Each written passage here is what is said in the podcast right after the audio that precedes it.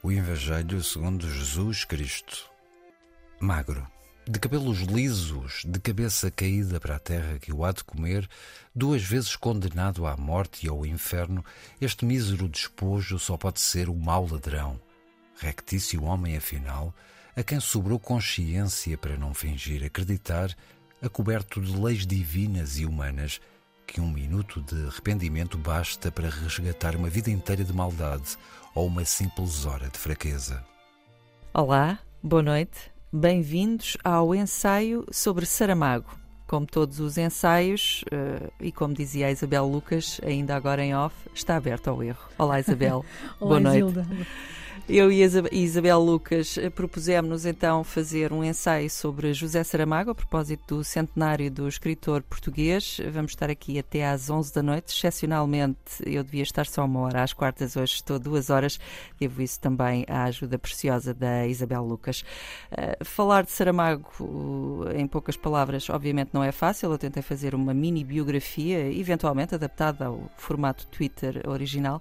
Uhum. José Saramago é o único Saramago da família família Souza. Aconteceu por erro, especial vontade de um funcionário na altura de fazer a certidão de nascimento, que certamente lhe deu logo ali um, algo de especial Uh, José Saramago, então, é um Nobel português da literatura, um homem que nasceu no meio pobre, à Zinhaga do Ribatejo, que foi escritor tardio e que se transformou numa das grandes figuras da literatura do século XX. Escreveu 18 romances, crónicas, poesia, livros para crianças, livros de viagens. A obra é imensa, sobretudo se pensarmos que começou tarde, não é? Uh, mas deixou um rasto tremendo em Portugal e não só. Isabel, porquê é que o José Saramago é tão importante? É só por ser português?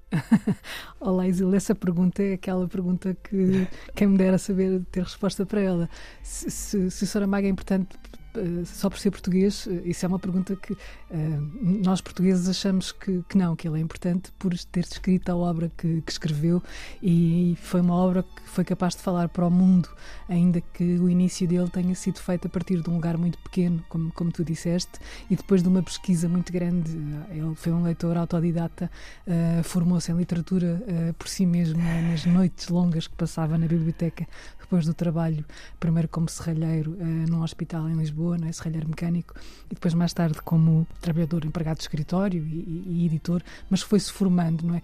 E houve uma altura em que, em que ele, uh, uh, frustrado por nenhum dos seus uh, poemas, nenhum dos, dos, daquilo que, nenhuma das coisas que escrevia furar de alguma maneira um, a elite literária ou o mundo literário a que ele não pertencia, não é? ele não conseguia infiltrar-se ali naquele meio, um, atirou-se uh, e este atirou-se, é, atirou-se para o Alentejo e foi ouvir, foi ver, foi viver entre os trabalhadores rurais um, no Alentejo. E é a partir daí que ele capta uh, um, aquilo que que será que irá marcar o tom dele, onde a oralidade se mistura com a tal, a tal bagagem que ele foi adquirindo da, da, da grande literatura, não é? E, e ele, ele, escreve a partir daí. Uh, isso no princípio, aquilo que ele escreve tem a ver com, com muito do que é o universo português, não é? Um, nesse, nesse esse romance primeiro que lhe dá essa, essa que o projeta, e o primeiro romance que ele consegue publicar numa, numa grande editora, numa editora que nesse momento era uma editora muito ligada à esquerda e que estava a lançar novos nomes que era a caminho, não é? Uh, o Levantado do Chão. Ele logo a seguir escreve o Memorial do Convento, onde também mais uma vez escreve, vai escrever a história de Portugal a partir um, do lado dos desfavorecidos e não a partir da monumentalidade, não é? Como é que quem está na base da construção de uma grande, de uma grande obra que é feita com o ouro uh, que, que, que, vem das colónias, não é? Com aquela riqueza toda que não chega àqueles que estão a construir uh, o grande monumento e, e depois há, há, ele ele vai se projetando por aí até chegar, e, e, e, há quem fale disso muito melhor do que eu, não é? Chegar a uma, a uma dimensão que extravasa o, o, nacional, se assim se pode dizer, e vai tocar naquilo que são as grandes alegorias que têm a ver com o mundo, não é? Com aquilo, aquele olhar um, que ele tem sobre o mundo e que tem a ver com as, eh, as injustiças sociais, as desigualdades, o papel da religião, o questionar um, sobre, sobre essa dimensão um, do homem enquanto ser capaz de destruir, uh, mas que apesar de tudo, em quem apesar de tudo ele consegue ver uma, uma luz, uma centelha, não é? É, é este, este Saramago uh, mais, mais para o final que consegue, um, que consegue ser o, o, o Saramago universal, se assim se quiser dizer que é o Saramago do Nobel, que é o, é reconhecido. O Saramago do Nobel, curiosamente, é o Saramago uh, que escreveu algumas das obras de grande dimensão já, já é o Saramago um, que se internacionaliza a partir do, de um romance que é o Evangelho segundo, um, segundo Jesus Cristo, que lhe dá uma polémica um, que, que, passa as fronteiras, não é? Uh, e, e, a partir do qual ele se refugia noutro país, ele vai para Lanzarote uh, e a partir e é aí que ele também depois uh, vai continuar a escrever outro grande livro, não é? Que é o ensaio sobre a cegueira e aí já temos essa, esse olhar crítico sobre como é que uma multidão de cegos, não é? consegue uh, que, que, é uma alegoria ao mundo como ele via como ele via na altura. Portanto o Saramago que ganhou o Nobel é o Saramago de 98 não é? O Saramago que, que, que já escreveu isto tudo mas ainda tem muito mais para escrever. E mas eh, é esta dimensão uh, universal que, que, já está visível e que, que lhe dá essa, essa, esse prémio nós começamos, é sempre difícil também reduzir a obra de um escritor, neste caso do José Saramago, a dois ou três livros. Neste caso, nós uh, escolhemos quatro. Começámos uh, com o um certo do, do Evangelho segundo Jesus Cristo, tal obra polémica, uh, que se calhar criou algum medo uh, junto a algum público, sobretudo em Portugal, uh, à custa de algumas vozes mais conhecidas que se ergueram contra o livro, o seu conteúdo e o escritor também. Escolhemos também outros, outros livros do Saramago. Uh, que critério, se é que escolheste, seguiste algum além do pessoal, que critério é que usaste para escolher estas, estas passagens dos livros que hoje vamos ouvir aqui? Algumas, obviamente, têm um critério pessoal, outras acho que têm o critério de importância um, na biografia né, e, sobre, na, na, sobretudo, na dimensão da obra do Saramago. Um, a, a, história do, do Evangelho um, é uma história, a história à volta deste, deste livro, que é o Evangelho segundo, segundo Jesus Cristo, pôs na história um nome que dificilmente seria, nunca nos iríamos lembrar dele, que é um homem chamado Sousa Lara, não é? Que foi secretário de Estado da Cultura e que levou ao Parlamento uma, uma, uma, censurou este, este livro um, depois dele ter sido o livro escolhido para representar Portugal no Prémio Europeu um, de Literatura. Um, segundo, segundo Sousa Lara, ele era ofensivo àqueles que eram os valores uh, de, de, um Portugal que era um Portugal com o qual ele se revia, mas não era um Portugal com o qual se reviam muitos portugueses uh, na altura. Portanto, a, a polémica causada por isto trouxe aos jornais e à opinião pública uma palavra que muita gente achava que tinha ficado no passado, que era a palavra censura Verdade. aplicada a uma obra, a uma obra literária. Portanto, este Evangelho, além de ser um, um romance que questiona a, a religião uh, e, que, e que humaniza a figura de, de Cristo, uh, deixando de a santificar, ele é um homem que está apaixonado por Maria Madalena e que mais ou menos é diabolizado por Deus, não é? Esta questão, um, esta interrogação, não é, que Saramago traz para, para, para um novo novo modo de, de olharmos para para o Evangelho, é, eu acho que é crucial no sentido, neste sentido em que a literatura serve para questionar um, e depois aconteceu com este, com este livro esse episódio triste da história, da história da literatura recente em Portugal, que fez com que, uh, como eu disse há pouco, um, Saramago uh, se zangasse uh, com o país e tivesse, e tivesse saído. Portanto, o resto de, de, de, das escolhas tem, tem, obviamente, a ver com uma. se me perguntares qual é o livro que eu gosto mais do Saramago, eu acho que é o Ano da Morte de Ricardo Reis, e este acho também é uma coisa que, que, de, que, depende da altura, não é? Tem dias, não é? Tem dias, como alguém irá dizer aqui, uh, mas uh, tem anos uh, e é aquele que, não sei porquê, me toca, me toca mais. Não foi o primeiro que eu li, o primeiro que eu li foi A Jangada de Pedra, e do qual eu recordo, não me consigo esquecer nunca da imagem da Península Ibérica a, a flutuar por aí. e depois esse Memorial do Convento, que acho que é um, é um livro um, canónico, essa palavra é, tem um peso assim um bocadinho estranho, não é? é. Mas, uh, ninguém, ninguém passa por Saramago sem referir uh, o Memorial do Convento e, esse, e essa coisa, esse, esse arranque monumental que é o ensaio sobre a cegueira. Eu ia te perguntar uh, no final qual era o teu livro preferido, mas ainda bem então que já disseste que era o Ano da Morte de Ricardo Reis. Uh, também é o livro preferido de João Torto, um dos vencedores do uh, Prémio Saramago. Ele ganhou o prémio em 2009 e pedimos-lhe um depoimento sobre, sobre isso. Aí está. Ensaio sobre Saramago. É um, é um nome, é um nome maior da, enfim, da literatura portuguesa, é um, é um prémio Nobel e, portanto, eu, eu, eu diria que nos últimos 13 ou 14 anos desde que recebi o prémio, não haverá lugar onde, onde vá, nem conferência, nem debate, nem, nem apresentação pública dos meus livros junto dos leitores que não seja referido a esse prémio.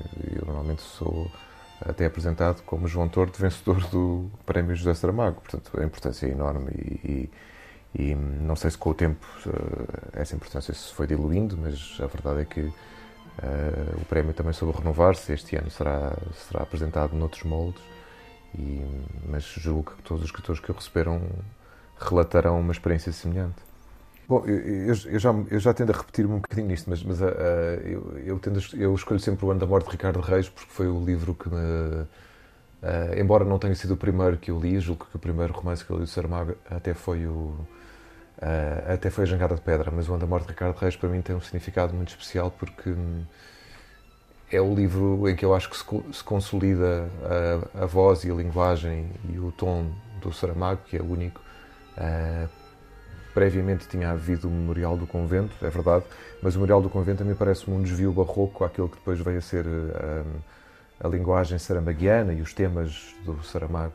E, e penso que no Ano da Morte de Ricardo Reis, que ainda por cima é um livro sobre a, a solidão portuguesa, né? sobre, sobre, o modo de ser português que cristaliza né? Na época em que o livro se passa, em 1936, durante os, os primeiros tempos da ditadura. E para mim esse é o livro que foi mais importante uh, dentro da obra do Saramago, que eu conheço de trás para a frente. 100 anos de José Saramago. Antena 3. O ano da morte de Ricardo Reis. Ricardo Reis senta-se numa cadeira, passa os olhos em redor. É aqui que irá viver não sabe por quantos dias. Talvez venha a alugar casa e instalar consultório, Talvez regresse ao Brasil. Por agora o hotel bastará. Lugar neutro, sem compromisso, de trânsito e vida suspensa. Para além das cortinas lisas, as janelas tornaram-se de repente luminosas. São os candeeiros da rua. Tão tarde já. Este dia acabou. O que dele resta paira longe sobre o mar e vai fugindo. Ainda há tão poucas horas navegava Ricardo Reis por aquelas águas Agora o horizonte está aonde o seu braço alcança. Paredes móveis que refletem a luz como um espelho negro, e em vez do pulsar profundo das máquinas do vapor, houve o sussurro, o murmúrio da cidade. Seiscentas mil pessoas suspirando, gritando longe, agora uns passos cautelosos no corredor, uma voz de mulher que diz: Já lá vou. Deve ser criada. Estas palavras, esta voz. Abriu uma das janelas, olhou para fora. A chuva parara. O ar fresco, úmido do vento que passou sobre o rio, entra pelo quarto dentro, corrige-lhe a atmosfera fechada, como se de roupa por lavar em gaveta esquecida. Um hotel não é uma casa, convém lembrar outra vez. Vão ficando cheiros deste e daquela, uma suada insônia, uma noite de amor, um sobretudo molhado, o pó dos sapatos escovados na hora da partida e depois vêm as criadas fazer as camas de lavado, varrer. Fica também o seu próprio halo de mulheres. Nada disto se pode evitar. São os sinais da nossa humanidade. Deixou a janela aberta. Foi abrir a outra e, em mangas de camisa, refrescado, com um vigor súbito, começou a abrir as malas. Em menos de meia hora as despejou. Passou o conteúdo delas para os móveis, para os gavetões da cômoda, os sapatos na gaveta sapateira, os fatos nos cabidos do guarda-roupa, a mala preta de médico num fundo escuro de armário e os livros numa prateleira. Estes poucos que trouxera consigo, alguma latinação clássica, de que já não fazia leitura regular, uns manuseados poetas ingleses, três ou quatro autores brasileiros, de portugueses não chegava a uma dezena, e no meio deles encontrava agora um que pertencia à biblioteca do Island Brigade. Esquecera-se de o entregar antes do desembarque. A estas horas, se o bibliotecário irlandês deu pela falta, grossas e gravosas acusações hão de ter sido feitas à lusitana pátria, terra de escravos e ladrões, como disse Byron, e dirá O'Brien destas mínimas causas locais é que costumam gerar-se grandes e mundiais efeitos. Mas eu estou inocente. Ensaio sobre Saramago na Antena 3, hoje, 16 de novembro de 2022, dia do centenário de Saramago. Eu, Isilda Sanches e também a Isabel Lucas vamos estar aqui até às 11 da noite fazer este ensaio sobre Saramago e a falar com algumas eh, pessoas que não só conhecem muito bem a sua obra, eh, também foram influenciadas por ela, algumas. Acabámos de escutar um depoimento do escritor João Torto eh, a propósito dos prémios Saramago e também da, hum, do seu livro preferido. Já agora, Isabel, foram, foi anunciado já um novo vencedor dos prémios Saramago. Nós, um pouco mais à frente, vamos falar daquela série de documentários feita por Carlos Vaz Marques e Graça Castanheira uh, para a RTP. Uh, eh, tu estiveste à conversa com a Graça Castanheira, mas já, já há um vencedor, foi anunciado na segunda-feira. É brasileiro, não é? Rafael Galo, o prémio foi entregue no início desta semana. O Daniel Belo estava lá e aproveitou para perguntar ao Rafael qual era o livro de Saramago preferido. Aí está. Olá, meu nome é Rafael Galo e meu livro preferido do Saramago é O Ensaio sobre a Cegueira. Foi um livro que eu li jovem, então para mim foi transformador e é uma história que, desde que eu ali, parece que instalou uma nova chave na minha cabeça, que eu olho o mundo sempre através dessa chave, uma espécie de chave de tradução, que em vários momentos eu ainda olho coisas e falo, nossa, ensaio sobre a cegueira, sempre reacontecendo, né, acontecendo de novo. Então, para mim é um livro muito, muito importante que e que eu acho como escrita, como condução narrativa, eu acho ele perfeito, assim, irretocável. Adoro. O Rafael também falou da importância de receber este prémio. Ah, para mim é um sonho, é difícil de escrever, não consigo. Eu tenho uma relação muito afetiva com o Prêmio Saramago, assim, sempre foi um sonho para mim. E como eu falei no discurso, eu já tinha tentado e eu já estava na idade limite da outra vez e agora felizmente mudou e eu pude concorrer de novo com esse inédito. E é uma dessas coisas difíceis de explicar, assim, talvez pela relação com os livros mesmo, de eu ter lido os outros vencedores, de serem autores favoritos meus, livros favoritos meus. Então, poder fazer parte disso também é como um garoto que é fã de uma banda, sonha com essa banda e de repente pode subir no palco e estar junto com essa banda. Eu acho que talvez seja a melhor imagem que eu posso ter. Rafael Galo a sentir-se uma estrela de rock, ele que é o vencedor do Prémio Saramago 2022. Eu já me estava a sentir um pouco ignorante porque nunca ouvi falar dele, mas acho que também uma das vantagens do Prémio Saramago é que acaba por revelar sempre autores na maioria dos casos, são desconhecidos para a maior parte dos leitores, não é? Sim, são autores uh, que até há pouco tempo tinham que ter menos de 35 anos, apesar de alguns, uh, quando ganharam o prémio, já, já não eram propriamente desconhecidos, mas é um, é um prémio que até agora tem ajudado a divulgar nomes e, portanto, com a dificuldade que existe sempre, e eu tento, faço sempre este sublinhado, não é? em que, com que nós portugueses vamos estranhando os autores brasileiros e vice-versa, a minha curiosidade é, é, grande neste momento em conhecer a obra do, do vencedor do, do Prémio Saramago. Também já vamos falar da, dessa, dessa influência de Saramago no Brasil, que às vezes é estranha para os portugueses, porque parece que há mais carinho vindo de lá uh, para a obra de Saramago do que propriamente uh, no nosso país. Daqui a pouco também já vamos falar um pouco sobre isso. Queria te perguntar, Isabel, se achas, achas que é uma boa maneira de começar a ler Saramago, ou por onde começar a ler Saramago? Sei, acho que isso depende muito, é, é, é tão subjetivo, não é? Eu estava a falar da, da, minha primeira leitura de Saramago, foi A Jangada de Pedra. Eu cativei-me, deixei-me cativar por essa imagem logo à partida da, da, península que se separa do continente e começa a andar pelo oceano meio perdida, não é? Era adolescente quando li isto e o modo como fui lendo ou relendo uh, partes do livro e as, as, várias dimensões que depois vamos conseguindo associar à, obra uh, vão-se vão -se modificando e vão-se acrescentando, tudo conhecendo depois a perspectiva iberista de, de Saramago, que para mim na época era, era, era desconhecida, mas o Saramago, uma das vantagens de, de entrar nas obras de Saramago é que uh, elas normalmente arrancam com grandes ideias e, portanto, um, não há que ter medo, porque há sempre uma grande ideia para começar. Uh, depois, um, acho que neste momento já ninguém estranha, como se estranhou na altura em que ele apareceu, não é? Aquela sintaxe diferente, a uhum. pontuação diferente, um, aquele, aquele narrador que muitas vezes é o próprio autor que, que, que entra ali e que não sabe muito bem o que é. Neste momento, as pessoas, mesmo que nunca tenham lido Saramago, sabem, sabem que vão entrar num território diferente, uh, mas que não é um território que expulsa leitores. Acho uhum. que, que, é um território que, que, que atrai leitores. Uh, depois, obviamente, que há livros que, que, falam mais a umas pessoas e outros que outros falam menos, e porque Saramago é muito diferente uhum. nos livros que vai, apesar de ter um estilo muito próprio, uh, os livros e a maneira como vai escrevendo e os temas que vai escolhendo são diversos. são, diferentes, são diversos, sim. E, e, e, há pessoas que odeiam uns livros e amam outros. isso, é, isso, é, o tipo de assunto que tu uh, exploras no, nos grandes leitores também, não é? Porque é, é, é o ser leitor é, tem muita subjetividade. Isto é um clichê, mas, mas de facto é verdade. E, e, basta perguntar, basta ver o que é que respondem cada um dos, dos vencedores do prémio quando se lhes pergunta qual é o livro que mais gostam. Há algumas repetições, uhum. sim, algumas repetições, mas há muita diversidade é. aqui e se calhar há coisas inesperadas que vêm, portanto é, esse inesperado é, é bom um, e, e, é bom tentar perceber porque é que alguém gosta de um livro do Saramago, não é? Que nós nem gostamos assim tanto. esta, esta coisa de. É, eu acho que é muito interessante esta troca de, esta troca de impressões. É, o diálogo entre o leitor e o, e o escritor. Vamos, vamos, também, se calhar, desde já hum, esclarecer um, um mito que se instalou sobre as vírgulas e a pontuação do Saramago, não é?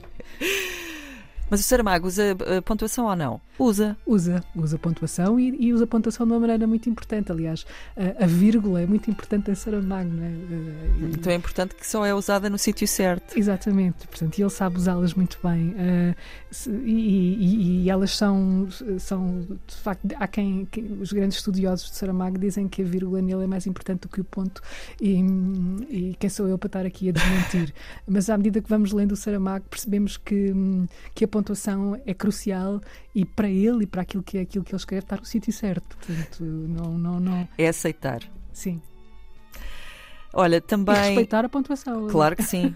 Sobretudo, respeitar o autor naquilo que foram as suas opções criativas. Uh, Falámos com, com várias pessoas para este especial, falámos sobre vários assuntos à volta de Saramago. Um deles tem a ver com o cinema um, e foram várias as adaptações de Saramago ao cinema. Para já vamos começar por falar com alguém que fez a banda sonora do documentário José e Pilar, um filme feito por Miguel Gonçalves Mendes, que demorou vários anos a ser filmado. Também já vamos ouvir Miguel Gonçalves Mendes sobre este José e Pilar.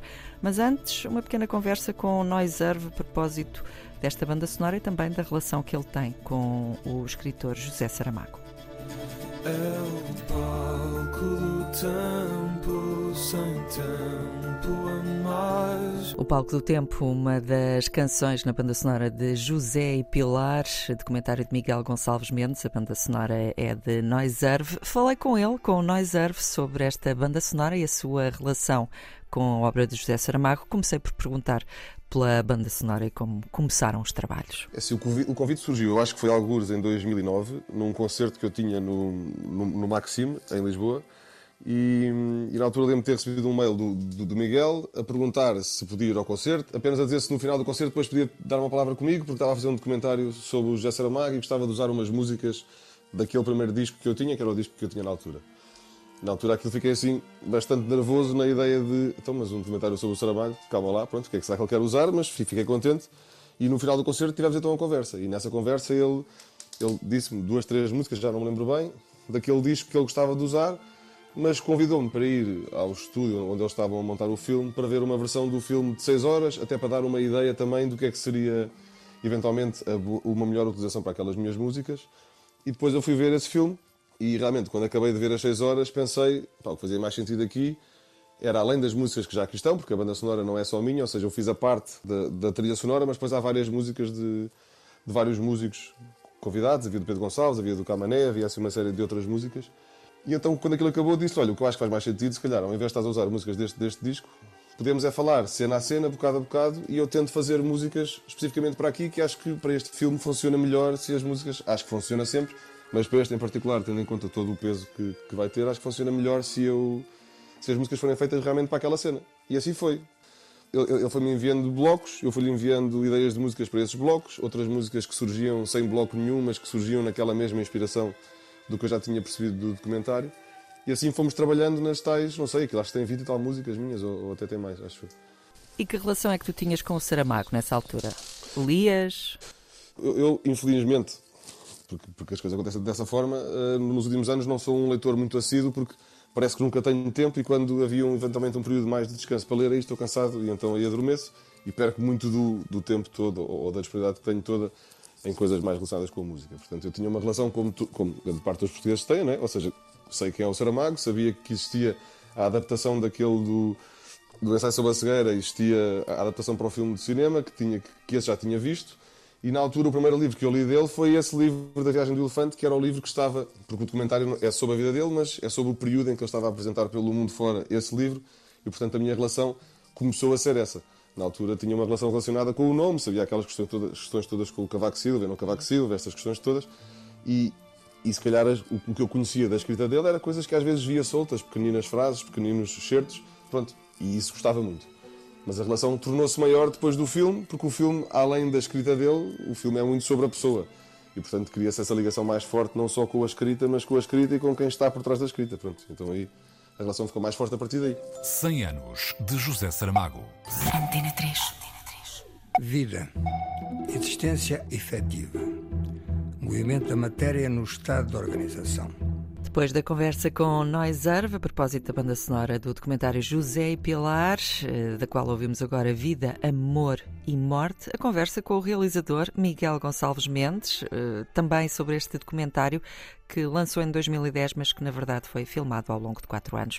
O Miguel fala-nos um pouco sobre o filme e também sobre a sua relação com a obra de Saramago. Ensaio sobre Saramago. Antena 3. Miguel, vamos começar pelo óbvio. Como é que surgiu a ideia de, do documentário do José e Pilar? Ela surgiu ainda antes de ter surgido, isto é, eu era um grande fã do Saramago, desde os 12 anos que tinha lido a maioria das obras do José, e quando hum, finalmente soube que existia um filme sobre ele, eu fui correr à FNAC tentar comprar o filme, uh, porque eu adorava o Saramago e queria, queria vê-lo, e de repente vi o filme e o filme era a maior coisa horrível que eu já tinha visto na minha vida. E eu disse, para a pessoa que eu gosto, a pessoa que eu ambicionava de alguma forma ser ou parecer-me, eh, não, não pode ter este filme. Pronto. E portanto, depois de eu ter feito o, o autografia, comecei a, a, tentar eh, falar com o José sobre a possibilidade deste filme. Sendo que eu já tinha feito uma pequena participação num filme meu, que foi o meu primeiro filme quando eu tinha 20 anos, que chamava Dona Nieves, que era sobre a Galiza, um, e ele gravou um off, um pequeno off uh, que entra no início do filme, e portanto já nos tínhamos conhecido aí. E aí eu propus-lhe fazer o, o, o G. Pilar, na altura, como piada, o filme chamava-se União Ibérica, Sim, mas depois eu fiz aquelas declarações.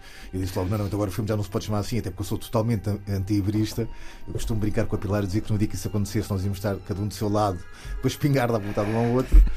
E então eu propus fazer o filme. O José viu a autografia e ficou muito.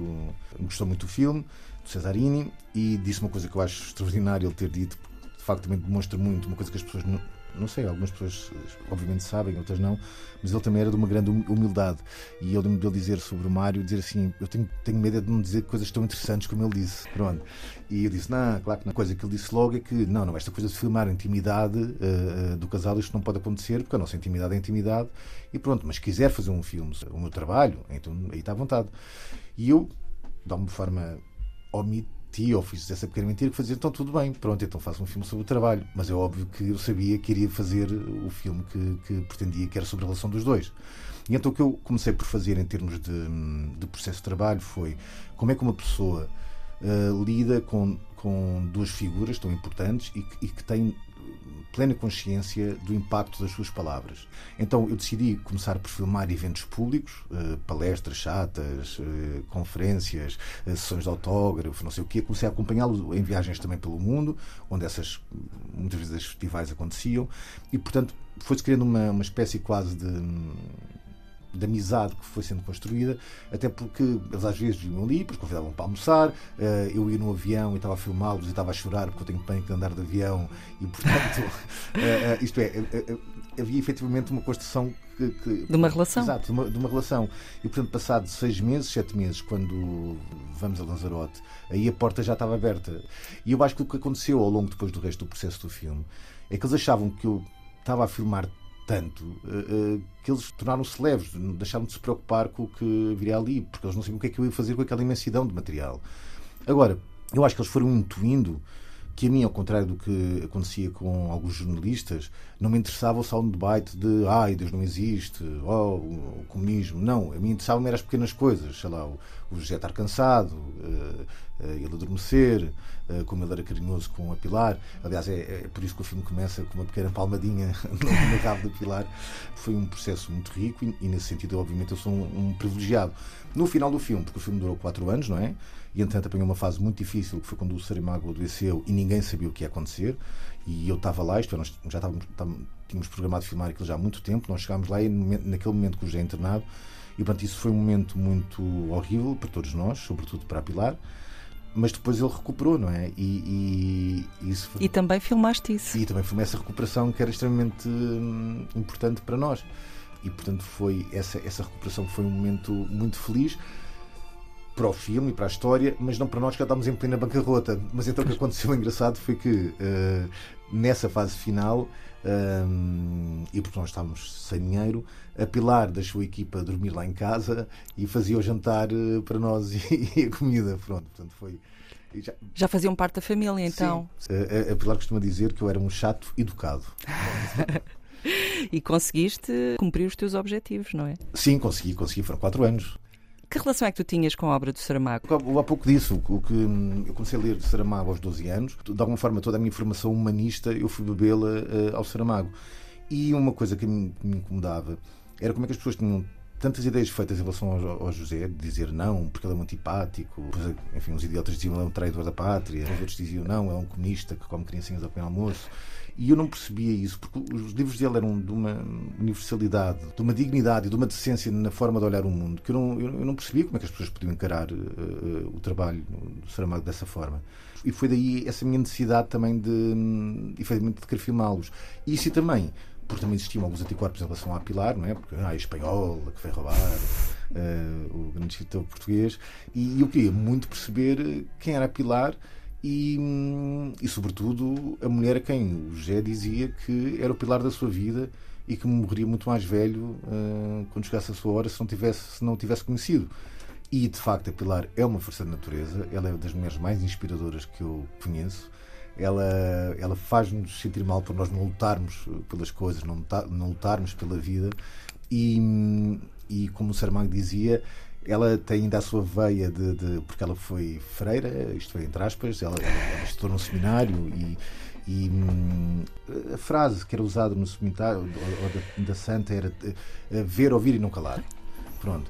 E que efetivamente é uma coisa hum, que é bonita, que é importante e que a descreve ela também, porque nós estamos a falar de uma mulher que foi a irmã mais velha de 14 irmãos. Uhum. Portanto, há, há efetivamente uma, uma ela é um, ela é um furacão, mas um bom furacão. Olha, tu deves ter sido a única pessoa que começou a ler Saramago aos 12 anos. Não, acredito que existe muito mais gente. Não. Achas? Espero eu. Uh, qual foi o primeiro livro do Saramago que tu leste? Por acaso acho que foi o Manual de Pintura e Caligrafia. Uh, eu fui mais ou menos por ordem e depois foi levantado o chão, que é quando eu percebo finalmente a questão da passagem eh, de um tipo de escrita que, que hum, acontece com o Saramago. Aliás, é engraçado as pessoas dizerem, ah, não, porque o Saramago não usa pontuação. Essa coisa que o Saramago tem é pontuação. Agora, não é a pontuação hum, da forma como nós a conhecemos eh, de uma forma clássica.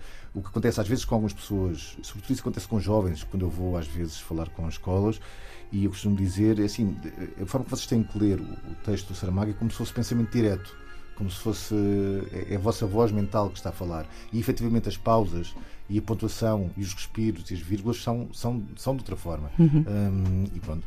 E, e, até é estranho ter que se explicar isso, não é? É. É. Só agora uma parte. Não, ainda por cima há uma coisa também extraordinária no Saramago, acho que eu devia ser um exemplo para todos nós e, e, e, sobretudo até para os jovens e mesmo para nós que já somos mais velhos que é nós estamos a falar de uma pessoa que efetivamente nasce uh, no meio pobre sim, é? sim. no meio rural que depois vem para Lisboa, tudo bem, mas quer dizer, mas enfim, que fez a escola técnica só. E, e a verdade é que ele não tendo saber, nós agora já vivemos numa bolha rodeada de saber, não é? Quer dizer, temos acesso à internet, enfim, um saber naquela altura não se tinha, não é? E ele ia para as bibliotecas ler. E nós estamos a falar de uma pessoa que só começa a escrever profissionalmente aos 60 anos e passado 20 ganha o Nobel. O que significa que eu ainda posso ser um arquiteto e ganhar não sei o quê, ou, ou sei lá, virar jornalista. E... Alguém também que assim, nós somos muito peritos em, em vitimizar-nos, nós portugueses, não é? Foi uma coisa que também ficou da ditadura. Uh, também é mais confortável sermos vítimas e não agirmos do que provavelmente agirmos e, e às vezes encarar os nossos falhanços. O Saramago tem esse exemplo de ir à procura do saber. E, portanto, a mim incomoda muito quando as pessoas dizem assim: ai, não, não, mas eu não posso porque eu não venho do meio privilegiado, eu não tenho acesso às coisas. Não, desculpa, se há coisa que tu tens hoje em dia é acesso às coisas. E se não utilizas e se não queres saber, é um problema teu. E, e comigo enfim, eu tenho esta coisa muito cruel às vezes, mesmo nas relações humanas, que é pessoas desinteressadas para mim tornam-se muito desinteressantes. Eu não consigo Uh, outro aspecto curioso que eu gostava de falar contigo sobre o José e Pilar é, é, tem a ver com a produção. O filme tem a LDC, ou do Pedro Almodóvar, uh, como uma das entidades produtoras e também o Fernando Meirelles. Ou seja, isto acaba por ser um filme português com uh, produção espanhola. Sim, pode, podemos dizer assim, Chico, com produção espanhola e também produção brasileira. O que também espalha muito a importância que o, que o Saramago acaba por, por ter, não só em Portugal, com os leitores de língua portuguesa, e, e, os brasileiros, neste caso também, mas também a repercussão que tem em Espanha. Isso é só por, foi só por causa da Pilar ou a Pilar nem sequer não, teve nada a ver com isso? Nada a ver com isso, foi um acidente, mas também foi bebido em José Saramago. Isto é, uh, uh, o, José, o José Saramago costumava dizer uma coisa que, que eu também acho bonita, que ele dizia que tratava com o mesmo respeito e dignidade a senhora do mercado e rainha da Inglaterra. E, portanto, eu não sou nada deslumbrado com pessoas e trato efetivamente de igual para igual e agradeço que me tratem de igual para igual, então, enfim. E então, na altura, eu tinha concorrido três vezes para o Instituto de Cinema. Uh, com este projeto. Já tinha feito autografia, portanto não era provavelmente. Uh, não é que não tivesse currículo, e nas três vezes perdi. Pronto, pá, e a terceira fiquei efetivamente irritado. Uh, e então decidi mandar um e-mail para todas as coprodutoras internacionais que eu mais admirava, com a proposta do filme. E no dia a seguir, mas foi literalmente no dia a seguir, recebo o e-mail dele de Azeio a dizer que estou interessado no projeto e se eu posso ir a Madrid fazer um pitch do projeto. E lá fui eu, pronto, na minha ingenuidade, com a minha produtora, lá fomos, e depois apresentámos o projeto, eles gostaram muito, perguntaram quanto é que nós precisávamos, eh, eu, enfim, na altura estupidamente disse 30 mil euros, e eles disseram, então vá, olha, agora vocês vão para o hotel, fazem o orçamento a sério, voltam e pedem o dinheiro. Pronto, e foi isso que aconteceu. E, e, e começámos o filme com, uh, uh, o, com o dinheiro da Eldeseio. E só depois de termos tido a Eldeseio, claro, aí é que Portugal apoiou. O caso do Fernando é bastante distinto uh, uh, e também é engraçado porque foi isso também que depois determinou a nossa relação de amizade, que é bastante forte, futura, e aliás ele continua a ser hoje o meu uh, co-produtor, mesmo agora do novo projeto que estou a fazer, O Sentido da Vida. Foi, ele, veio, ele veio a Portugal e essa cena entra no filme mostrar o ensaio sobre a cegueira um, ao José e quando acabou a sessão, nós, eu fui um copo com ele, não sei o quê, e ele estava dizendo: Miguel gostou. E disse: Pai, não gostei nada do filme, Fernando, desculpa. E, se tu ainda tens hipótese, por favor, remonta ao filme, porque há ali coisas que eu não acho.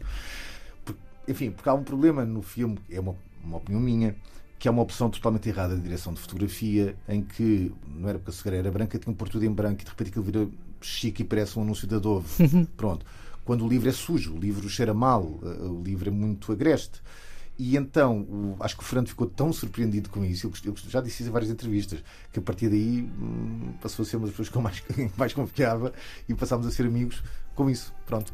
E foi assim que depois surgiu então hum, a cooperação dele para o José Pilar e, e, agora nas outras coisas que eu tenho feito. Só por curiosidade, o que aconteceu foi no pós-José Pilar, uh, aqui em Portugal, ninguém me convidou para fazer nada, os, os meus projetos voltaram a perder no ICA e então eu fiquei mesmo desesperado. Um Saramago não tinha trabalho, ninguém mudava, e então liguei para o Fernando e disse: pá, por favor, Fernando, deixa-me para aí fazer o que for preciso, lavar escadas, fazer produção, o que quiseres. E ele disse: vem. E então eu fui, uh, também não queria assistir à destruição do meu país em direto, ou pelo menos à destruição da já pouca autoestima que este país tem uh, uh, em direto. E então lá fiquei, comecei por fazer um, um, documentário que era sobre a educação no Brasil, que foi uma coisa muito gira de, de fazer. Depois, entretanto, começou a sentir da vida e vivi lá sete anos. E no dia que o Bolsonaro ganhou, vim embora. Miguel Gonçalves Mendes já está de volta a Portugal. O realizador de José Pilar atualmente trabalha num mega projeto chamado Sentido da Vida, Novidades sobre isto no próximo ano. Ensaio sobre Saramago. Antena 3. Antena 3. Isabel, José e Pilar, viste? Vi. E gostaste? No avião. No avião? Sim uma daquelas isso, viagens isso longas. Isso parece-me perfeitamente adequado, tendo em conta que é um filme que também passa algum tempo nos aviões, é verdade, não é? é, viagem. E, e, foi muito engraçado perceber isso. Fez-me uma, uma grande companhia numa viagem longa e não consigo, não consigo desligar essa minha experiência de, de ver este filme da viagem, portanto, porque ele era um homem que andava a espalhar a palavra uh, uhum. por aí, a, a, espalhar a palavra não de uma maneira messiânica, não, é? não estamos sim, a falar sim. disso, mas um, ehm, ele era um homem comprometido com o mundo e, e com a literatura e, portanto, uh, viajou muito da literatura e esse, esse, esse filme relata uh, muito do que foi um bocadinho esse espírito de missão que ele tinha e a cumplicidade com, com a sua mulher, a Pilar del Rio, que foi uma companheira inseparável durante as últimas décadas da vida de, de José Saramago. E que continua a ser a grande guardiã, digamos assim, da, da obra do Saramago e que tem um livro novo, não é? Tem um livro novo, chama-se A Intuição da Ilha e que onde, onde relata precisamente e dá um retrato uh, da vivência de José Saramago e da relação que ele teve com, com Lanzarote. É, o Daniel Bell também falou com Pilar Del Rio na entrega dos prémios Saramago. Vamos ouvi-la agora. Imagina, eh, a fundação nasceu para eh, mantener las culturas, el debate cultural, el diálogo cultural y de repente este premio es como si cumpliera la esencia misma de la Fundación José Saramago, de un mensaje, un mandato Saramago, como decimos a veces, eh, dialogar entre culturas, profundizar en la lectura, estar atento a lo que de bueno hacen los seres humanos, hacer y provocar boas noticias frente a tantas noticias más que nos llegan todos los días. Así que es, este premio realmente es una continuación de Saramago y es la realización que podemos tener en este momento. É interessante sentir que nos escritores antigos premiados que chegam aqui também se renova em cada prémio essa emoção de descobrir novas leituras, descobrir novos uh, uh, escritores. É importante também manter essa chama viva. Y es curioso porque se dice siempre que en el mundo de los escritores lo que predomina son las rencillas, los recelos, las antipatías. No, fueron juris del premio. Eligieron, porque yo estaba lá y veía cómo buscando en los mejores, las... Mmm, mmm, alternativas que presentaban, las oportunidades literarias, los caminos que se abrían. Y entonces hubo un momento, he de confesar, que yo misma dije, si es muy bueno, os puede anular. Y dijeron, no, si es muy bueno, suma. Pero es verdad, mm, yo creo que tenía la posibilidad de ser maldosa y ver cómo reaccionaban y reaccionaron con una generosidad y con una alegría y y bueno, fue, es un premio muy, muy bien otorgado. Daniel Belo à conversa com Pilar Del Rio na entrega dos prémios Saramago na passada segunda-feira. Pilar Del Rio que acaba de editar o livro Intuição da Ilha, mas Isabel, há mais livros, não é? Seu a biografia uh, de Miguel Real e Filomena Oliveira, As Sete Vidas de José Saramago. Biografia um, com 700, mais de 700 páginas, que explora uh, sobretudo a parte criativa e a parte da vida. Um, da vida do José Saramago, não da maneira geográfica, nem tenta mitificar o, o, o, homem ou o escritor, mas dar as várias dimensões e as várias vidas, não é? Como sugere aqui, um, que Saramago viveu e chamar a atenção para o facto de se ter feito escritor, não é? A partir de, dos 58 anos, 60 anos, não é? E percebermos que. Uh, Estamos sempre uh, prontos para começar, não é? Ele, sim, ele, ele fez, cumpriu o sonho dele a partir dessa altura. Uh, e como é que te dás? Estávamos a falar sobre o José e Pilar, que é um documentário sobre eles. Como é que te dás com, com as adaptações ao cinema, um, normalmente há sempre assim, uma espécie de, de conflito, não é? Entre quem, quem gosta do livro e depois quem vai ver o filme do livro, a experiência da leitura é uma experiência muito íntima e privada, não é? Muito, e nós eh, atribuímos uh, características e, e, criamos imagens no livro. Quando confrontamos essa nossa imagem, não é? Sempre tão pessoal, com outra leitura, não é? Porque aquilo que é apresentado no cinema é outra interpretação que não é nossa, é outra leitura que não é nossa. E há rostos e há paisagens que não são aquelas, de repente, aquelas personagens nós imaginarmos de uma maneira, são-nos apresentadas de outra maneira, não é? E é muito difícil lidarmos com, com a cega, por exemplo, do ensaio sobre a cegueira, eh, não sendo, não, não, não tendo o rosto que nós lhe demos, eh, ou aquela, aquelas imagens das ruas eh, que aparecem no, no filme, não, serem, não têm nada a ver com, pelo menos não tem nada a ver com aquelas que eu construí na minha cabeça. Uhum. Isso não, não é bom nem é mau. nem tu, é nem o Miguel Gonçalves Mendes, que também não. também parece, se queixa do, do branco, não é? é? Eu, neste caso um, há, há, um ensaio muito curioso do Salman Rushdie sobre as, sobre as, as adaptações ao cinema. Ele, ele, diz que há poucos casos em que o resultado seja no filme seja melhor do que o livro. Uh, não sei se isso é, se é, verdade ou não. Provavelmente nós conhecemos os livros bons e não conhecemos os livros de mal. Né? Ah, sim, há muitos, muitos, filmes que, que uh, só, então são gran, as grandes obras que dificilmente darão grandes, grandes filmes. Há casos em que, e basta lembrar o Leopardo do Lampedusa e o filme que resultou que são ambos extraordinários, mas hum, é, o, estranho, o estranho é quase sempre esse: é, é estarmos perante uma leitura. Uh, que se impõe, porque é uma leitura feita por imagens, que se impõe um, e que tenta roubar-nos o, o, privado, que foi a nossa leitura do livro. É? Mas, mas o Saramago é muito apetecível, sobretudo algumas obras do Saramago, percebo que sejam muito apetecíveis do ponto de vista do cinema. Vamos ouvir o que o Ricardo Sérgio tem a dizer sobre isso, porque parece que sim, é mesmo muito apetecível a obra de José Saramago para os cineastas. Ensaio sobre Saramago. Antena 3. Neste ensaio sobre Saramago, uh, também falamos de cinema, naturalmente. Uh, pedi ao Ricardo Sérgio, nosso especialista em cinema. Olá, Ricardo, como estás? Olá, Isilda, obrigado. uh, eu sei que é, é, é, um pedido mais ou menos injusto, que é falares em relativamente pouco tempo das adaptações ao cinema das obras de Saramago.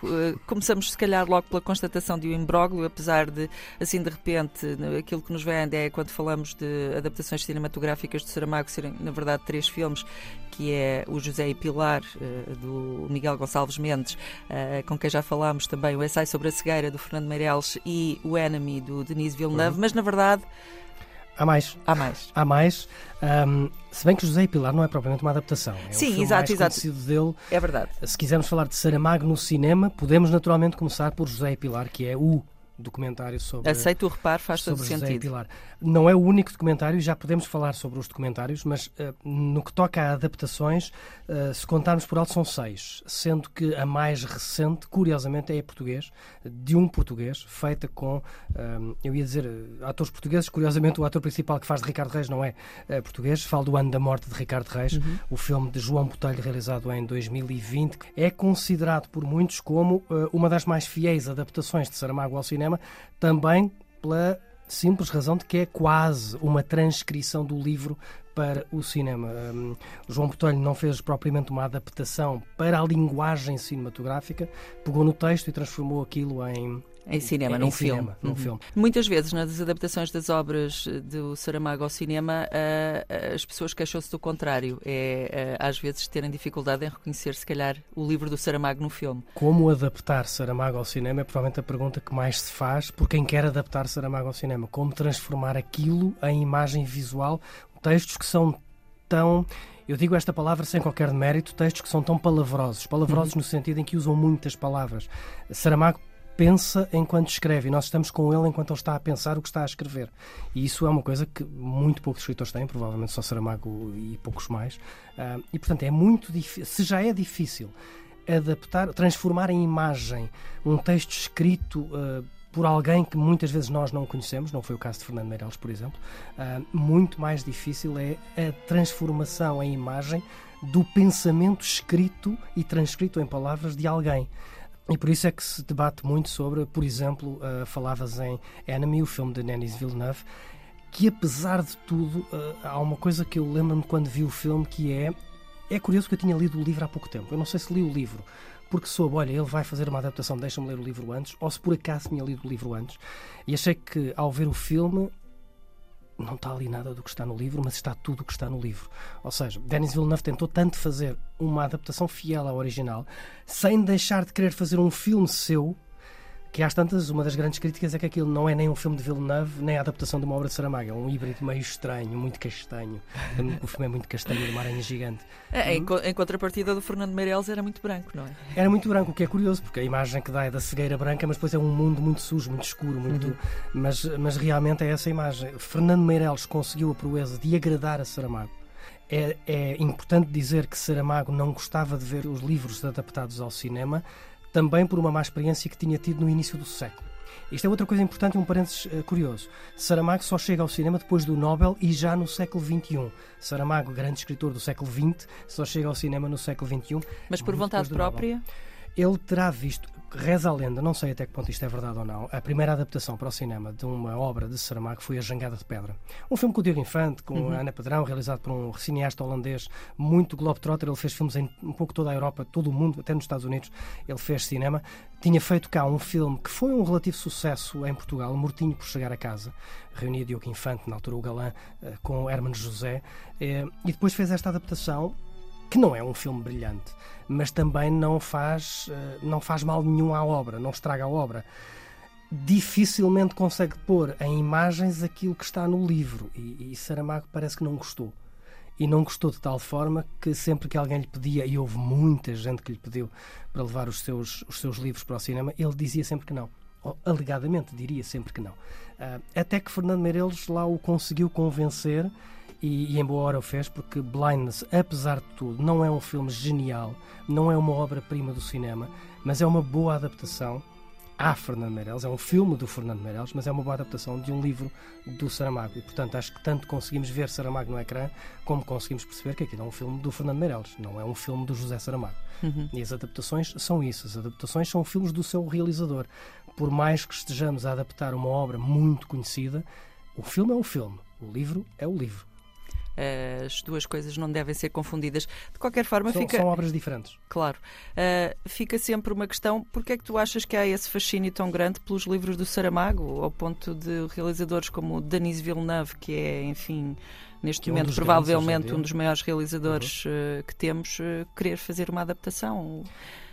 Há, há vários fatores. Para já, o desafio de adaptar Saramago deve ser algo que para um guionista deve ser eh, o santo grau, não é? Eu tenho que conseguir adaptar a obra deste escritor que é quase inadaptável para o cinema.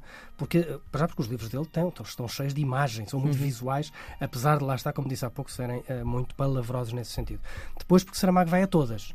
Ele tem livros que podem ser considerados uh, grandes parábolas sobre a condição humana, ao mesmo tempo que são obras de ficção científica. Ele tem livros de ficção científica. Dizer uhum. que Saramago é um escritor de ficção científica, é reduzir a uma parte apenas do que ele escreveu, mas podemos pô-lo na mesma prateleira que pomos Philip K. Dick ou que pomos Frank Herbert, que Denis Villeneuve adaptou e está a adaptar tão bem um, nos novos Dune.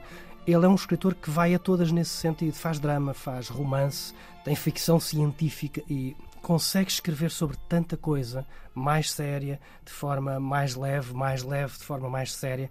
Ele tem um, um há uma curta-metragem de animação espanhola, galega, eh, de 2007, eh, muito pequenina, são 10 minutos em que, em que ele próprio aparece. A forma que este autor arranjou para adaptar um conto infantil de Saramago foi ter o próprio Saramago a fazer a introdução no uhum. próprio filme. Saramago é uma personagem dessa curta-metragem de animação, nós vemos lá animado a falar sobre aquilo que depois a história vai contar. É difícil, é difícil escrever um livro infantil para, para adultos, é difícil escrever um livro mais crescido para crianças, é difícil trazer um livro de Saramago para o cinema, é muito difícil. Já agora lembras-te do título desse livro, desse Lembro, filme? A Maior do Mundo. A Maior Flor do Mundo, de Juan Pablo Echeverri. Agora, Isilda, deixa-me só um, falar de um outro filme que já devia ter falado, até porque é das poucas adaptações um, feitas em Portugal de uma obra de Saramago. Falo do filme Embargo. É um filme pequeno, em duração e também em produção, uh, de António Ferreira. Julgo que terá uma década este, este filme. É uma um, adaptação de um conto de José Saramago, não é de um livro, um conto, e portanto aqui António Ferreira também introduz elementos, ou seja, não é só uma transcrição adaptação da obra de Saramago, é, é uma verdadeira adaptação. Vale bem a pena este embargo. Um filme com muita coimbra dentro, tem banda sonora inclusive de um uh, colaborador dos uh, Belchaz Hotel ou dos Reagan. Tem cerca de 80 minutos, passam num instante e está lá, sentimos que está lá Saramago neste filme em tons de sépia feito em Portugal. Ensaio sobre Saramago, comigo Isilda Sanches e Isabel Lucas, na Antena 3, hoje, dia 16 de novembro, dia do centenário de José Saramago. Uh, Isabel, uh, aproveitando ainda que estamos a falar uh, de cinema, ou que estivemos a falar de cinema, e que ouvimos agora uma, uma das músicas da banda sonora do Ensaio sobre a Cegueira, do Fernando Meirelles, o realizador brasileiro, queria te perguntar sobre a importância de José Saramago no Brasil. com o vencedor deste ano do Prémio Saramago já são quatro os brasileiros Sim. que ganharam: a Adriana Lisboa, a Andrea Del Fuego, o Julian Fuchs, com quem vais falar uh, daqui a pouco, e o, o Rafael Galo. Tu sentes isso? Sentes que há uma relação especial do Brasil com José Saramago ou dos brasileiros com Saramago? É um nome que muito acarinhado, é um nome muito lido. Deve estar a par com Fernando Pessoa, ou mais ou menos entre os, os portugueses que mais aparecem na, referidos e lidos e expostos nas, nas, nas livrarias uh, do Brasil. Sofre uh, as mais variadas adaptações. Uh, a obra dele é, é, é, muito, muito conhecida, muito estudada e, e muito lida. Eu acho que não sei se é mais consensual ou menos do que aqui, não, não sei isso, mas o José Saramago aqui uh, criou alguns anticorpos, sobretudo pelo, pelo facto de, de, de, da ligação que teve ao, ao Partido Comunista e, ao, e, e, às polémicas do Verão Quente de 75, quando, quando estava na direção do, do, do Diário Notícias, um, e que de alguma maneira esse lado político pode ter de alguma maneira prejudicado, e aqui o prejudicado da maneira mais ou menos literária, uh, o modo como ele foi lido. Uh, no Brasil essa dimensão não existe, portanto ele chega com uma, com uma biografia limpa disso. Não, não quer dizer que, que eles não, não conheçam isso, mas não, não, esse preconceito, entre aspas, não, não está tão presente. E ele foi muito bem trabalhado pela editora que o edita lá, a Companhia, a Companhia das Letras. Ele, ele estabeleceu uma relação de amizade muito forte com, com o Luís Da Companhia das Letras, que, que ajudou a que ele tivesse uma dimensão uh, muito, muito, muito grande no Brasil. E ele é estudado nas escolas, portanto, é um autor estudado nas escolas, ao contrário do que acontece com. Nós não temos aqui brasileiros, autores brasileiros a serem estudados nas escolas. Também ele é o único Nobel em língua portuguesa. Eh, e, e, esse facto de ser o único Nobel em língua portuguesa também ajuda a vender, entre aspas, não é? Para um país de, de língua portuguesa. Portanto, eu não creio que ele seja mais, mais amado no Brasil do que, do que é em Portugal, mas ele é uma personagem complexa e essa complexidade também ajuda no, no sentido de, de, projetar um nome. Eu acho que se, se ele fosse consensual seria muito menos interessante neste caso, não é? E, é a tal questão que eu acho que é muito é que eh, os livros dele causam esta sempre esta coisa de amor e ódio, amor de uns, ódio por outros, eh, e é, discutir Saramago é sempre uma coisa muito muito vibrante. Isabel, tu falaste com o Julian Fuchs, que é um dos brasileiros que ganhou o, o Prémio Saramago eh, e que talvez seja um dos autores que estão a ser ignorados em, em, Portugal. Falaste um pouco com ele, vamos, vamos ouvir agora a entrevista. Não sei se queres dizer alguma coisa sobre nem, ele. No caso dele, nem é dos mais ignorados. Ele está, ele está publicado cá, os livros dele, pelo menos dois, os dois romances deles, há dois romances deles publicados em Portugal. Uh, é um dos brasileiros da nova geração que. Uh, uh, ainda que não seja uma, um best-seller em Portugal, é um nome respeitado uh, em Portugal, tem um, um, clube de leitores fiéis e um, tem uma escrita muito diferente, aparentemente, da escrita do Saramago, mas como vemos, como vamos ver, é um fã uh, do Saramago. 100 anos de José Saramago. Antena 3. Julian Fuchs, brasileiro, nascido em São Paulo em 1981, ganhou o Prémio Saramago em 2017 com o romance A Resistência, o seu quarto livro até à data. Ali estava o retrato de uma família argentina durante o golpe de 1976. No ano anterior, 2016, o livro valerá a Julian Fuchs o Prémio Jabuti, um dos mais prestigiados na literatura brasileira. Com o Prémio Saramago, vinha a confirmação da qualidade da obra, um lugar de destaque entre as letras brasileiras e não só. Atualmente, Fuchs está traduzido em várias línguas e é convidado regularmente para escrever em publicações internacionais. Passados sete anos, Julian Fuchs publicou mais dois livros: um romance, A Ocupação, e um livro de crónicas, Lembremos do Futuro Crónicas de um Tempo da Morte do Tempo. Olá, Julian, bem-vindo desde São Paulo, não é? Estás em São Paulo? Sim, olá Isabel, um prazer estar aqui conversando com você. Um, até que ponto, Julian, José Saramago era para ti uma inspiração ou uma referência antes de, de ganhares este prémio? É, ele sempre foi uma, uma grande referência, sem dúvida. Um sujeito que eu lia desde antes de me decidir a ser escritor e lia com, com aquela admiração que ele suscita. Né? Sim. Esse escritor grandioso que, que leva a literatura a limites antes impensados e que a gente lê com, com espanto e, e adoração. Né? É, esse tipo de efeito eu sentia é, muito antes de querer tornar, me tornar escritor e de pensar que poderia ter meu nome associado a ele através do Prêmio Saramago. Né? É, essa foi uma satisfação porque acontece essa estranha correlação né, que, que, faz com que nos busquem para falar sobre o Saramago. É, eu não sou nenhum especialista na obra dele, mas tenho de fato muito interesse e tenho essa feliz coincidência que me faz cada vez mais próximo desse autor. E esse, esses livros eh, iniciais eh, que tu leste do Saramago, iniciais para ti, não é? Um, quais foram? O que, é, o que é que leste antes de tudo? É, a minha porta de entrada foi sem dúvida o ensaio sobre a cegueira, né? É, que foi um acontecimento gigantesco em toda parte, mas particularmente no Brasil, eu diria, né?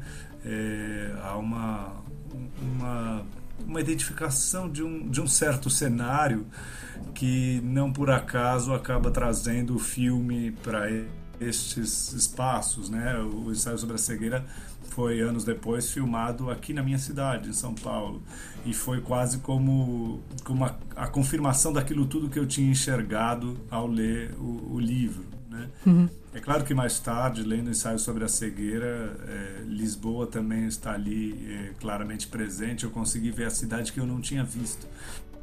Mas algo de tão, é, tão universal, talvez, embora essa palavra seja sempre problemática, né? algo que sempre toca a cada um de nós e a humanidade inteira naquele livro, é, que fazia com que eu estivesse lendo a minha cidade, a minha casa, a minha vida, tudo ao mesmo tempo naquela obra. Foi uma, uma enorme porta de entrada para essa obra. Depois eu fui lendo outras coisas que me entusiasmavam, né? que, que também me envolviam, mas acho que aquele sentimento inicial, eu li A Jangada de Pedra um pouco depois, é, li A Caverna já depois do, do Prêmio Nobel, e, e isso tudo me dava sempre o mesmo prazer e uma mesma admiração. Mas aquele efeito inaugural que o ensaio sobre a cegueira exerceu sobre mim, esse eu não esqueço. Diz-se muitas vezes que, que os escritores têm, os bons escritores, os grandes escritores têm essa espécie de capacidade de ler o tempo, não é? de antecipar o tempo naquilo que escrevem. O Saramago, uh, muitas das suas obras são consideradas parábolas, não é? Uh, ele, ele, ele, tinha essa, essa espécie de, de, de, olhar de um observador privilegiado. É uma escrita que, que é muito singular, não é? Que, quando lemos Saramago percebemos imediatamente que estamos diante de um livro de Saramago. E eu perguntava-te, enquanto escritor, se tu vês essa marca, se esse legado se vê na, em, alguma, em alguma da escrita que está a ser feita um, no teu país? É, bom, é, é, curioso, porque justamente por essa singularidade estilística que ele tem, né, é difícil encontrar ecos imediatos, inclusive porque, lido aqui no Brasil, ele provoca um, um estranhamento inicial. Claro que pra, talvez para qualquer um, ele, ele inventa uma nova sintaxe, para qualquer leitor em qualquer lugar, isso vai ser em alguma medida perturbador, em alguma medida deslumbrante, né? É, tem um jeito muito próprio que é inimitável. Então a gente não veria é, propriamente isso se replicando num autor brasileiro hoje. Eu não considero imaginável, né?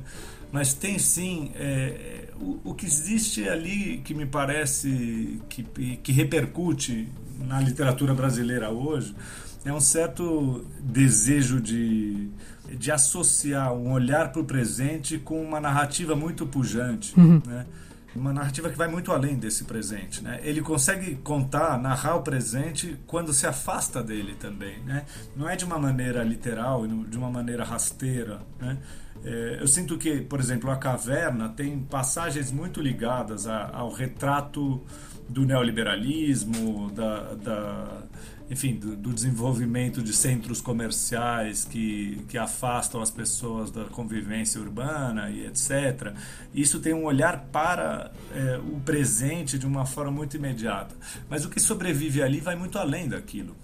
É, eu sinto, por exemplo, o que me espantou na, na minha leitura do Saramago, acho que o momento mais surpreendente foi quando fui é, me deparar com a viagem do elefante, porque a viagem do elefante nada tem a ver com, com o nosso tempo, nada tem a ver com a nossa sociedade. A princípio não fala, é, não falaria nada sobre nós.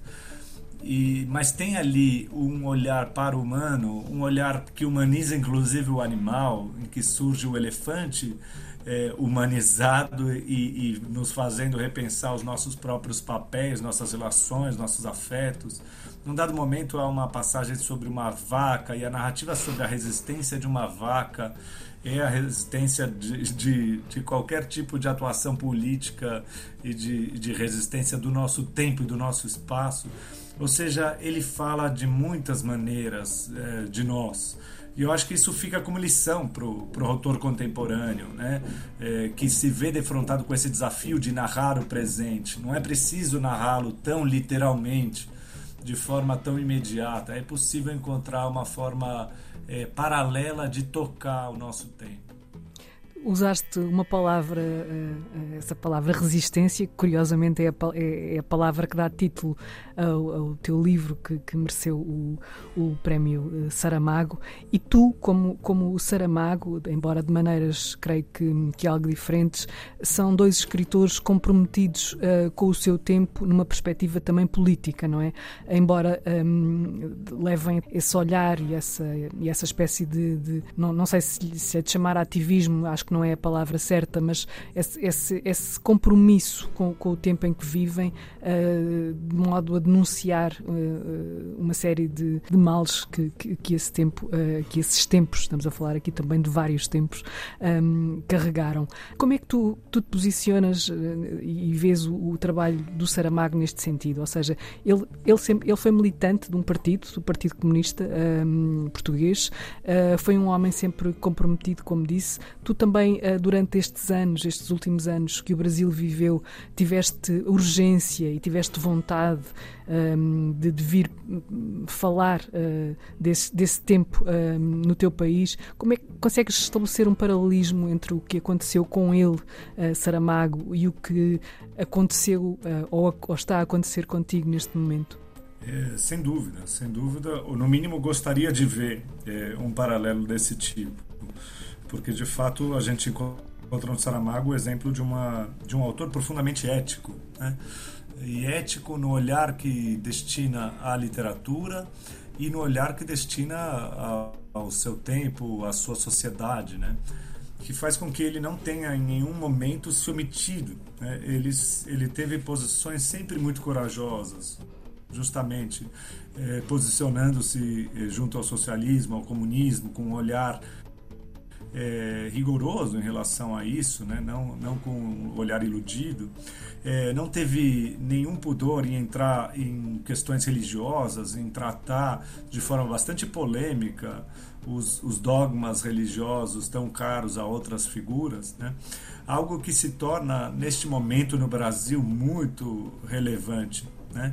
É, a gente vem, tem visto um recrudescimento do do pensamento religioso que vai tomando conta da própria política, que vai tomando conta da, da moralidade, da sociedade de muitas maneiras.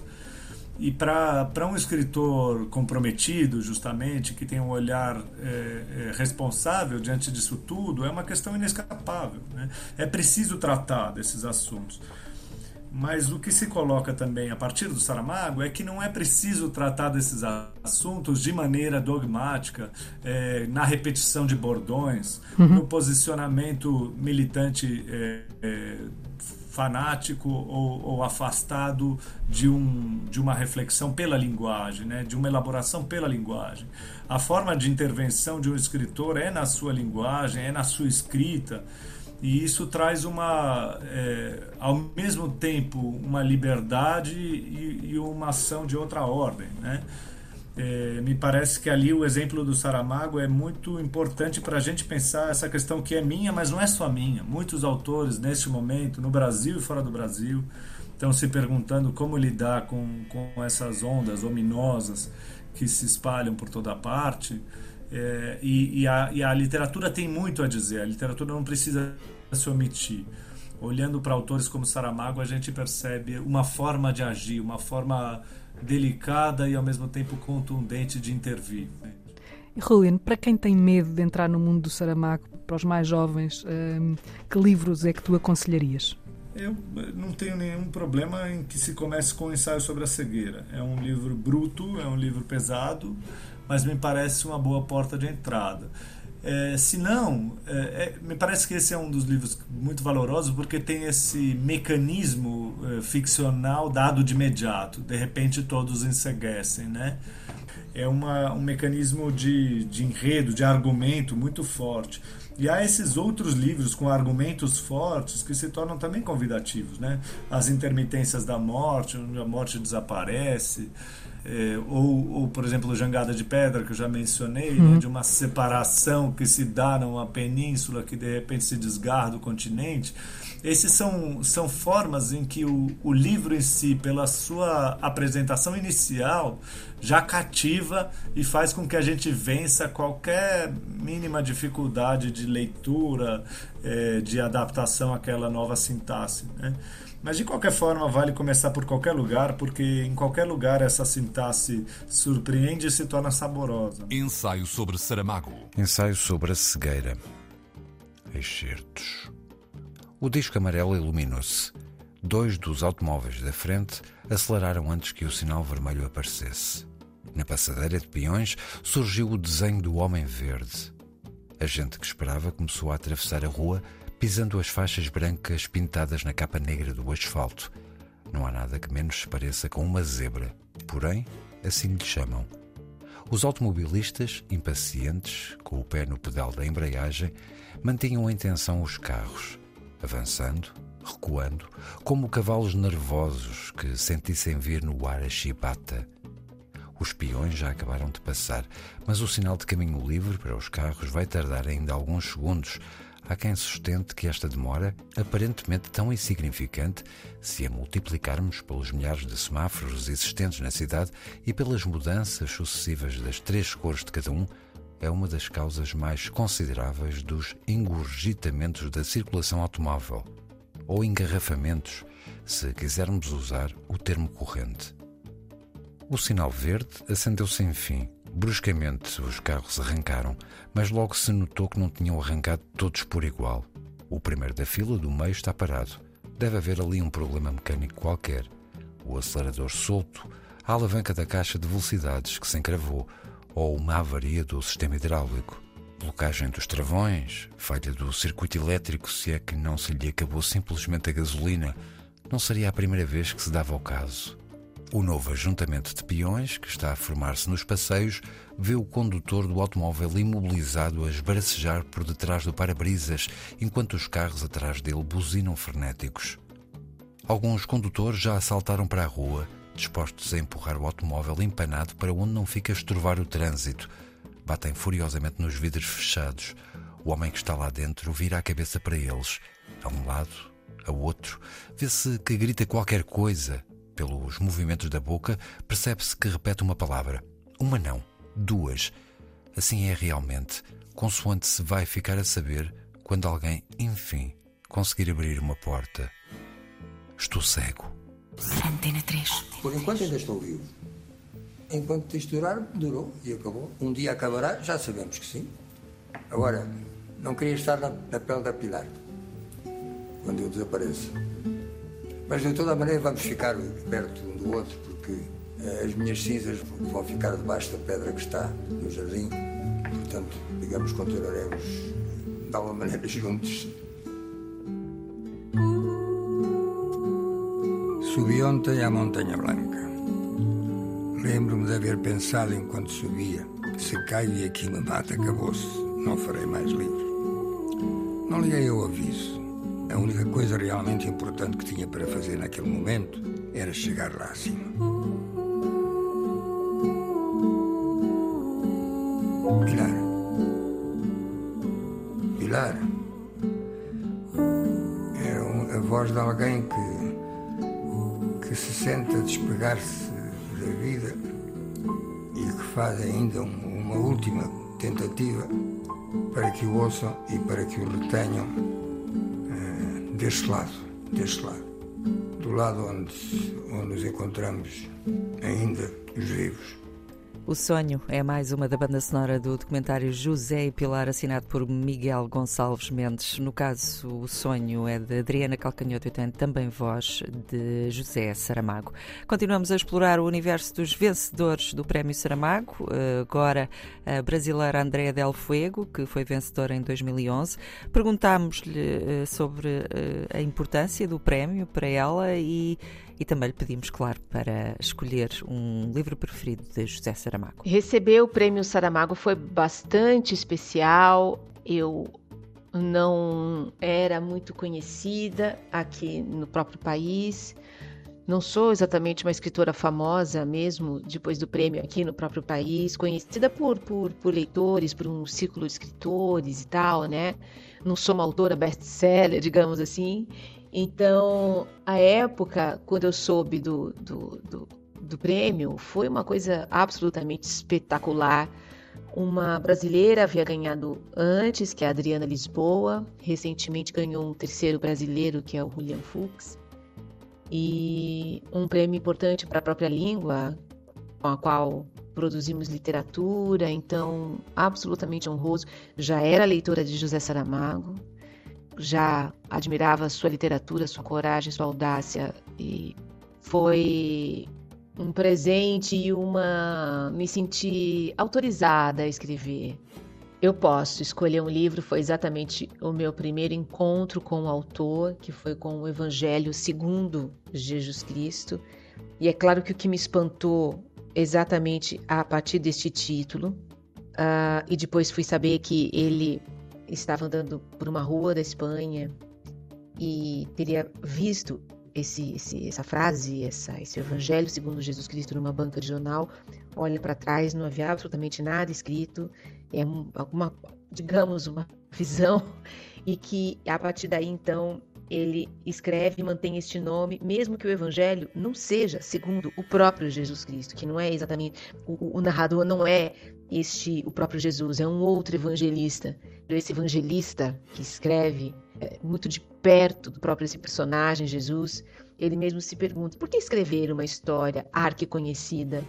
E fiquei com isso, né? Então, um livro que que um autor que vai recontar aquilo que já todos sabem, de certa forma, né? Então, uma, num gesto de, de renovação das, da, daquilo que a gente entende por narração, por narrativa, pela história, é, que, se não, que se não é do mundo como a história, como registro de guerras, mas a narrativa como histórias que podemos contar e nos contarmos, sabe? Narrar, narrarmos as, a nós próprios. Também perguntei à Andreia sobre quem tem medo de José Saramago e o que lhe dizer para convencer a ler os livros. Que é um homem que tem sua origem, é uma origem humilde da terra e que este homem muito perto da vida leva aos livros essa própria vida. E que a sua linguagem, ela é um convite para ficar mais próximo da terra também. André Del Fuego, aqui a lembrar as origens humildes de Saramago. Isabel, eh, para a Andréia, este, este poderá ser um, um argumento importante para usar com as pessoas que têm medo de José Saramago, dos livros de José Saramago. Achas que terem conhecimento desse, dessas origens humildes e do facto de ele ser um autodidata, como tu disseste, de se ter formado uh, a ler livros na, na, biblioteca, achas que isso pode, pode ser cativante para quem ainda tem dúvidas sobre se deve ou não ler Saramago? Eu acho que é um texto muito bonito que ele escreveu, que é precisamente o texto uh, de, de, agradecimento do Nobel que ele, que ele leu quando, quando lhe foi atribuído o Nobel, que é uma homenagem ao avô Jerónimo, que é uma figura hum, que o marcou para sempre. E a relação que ele tinha com a aldeia uh, que era originário e depois saiu porque os pais eh, migraram para Lisboa, não é?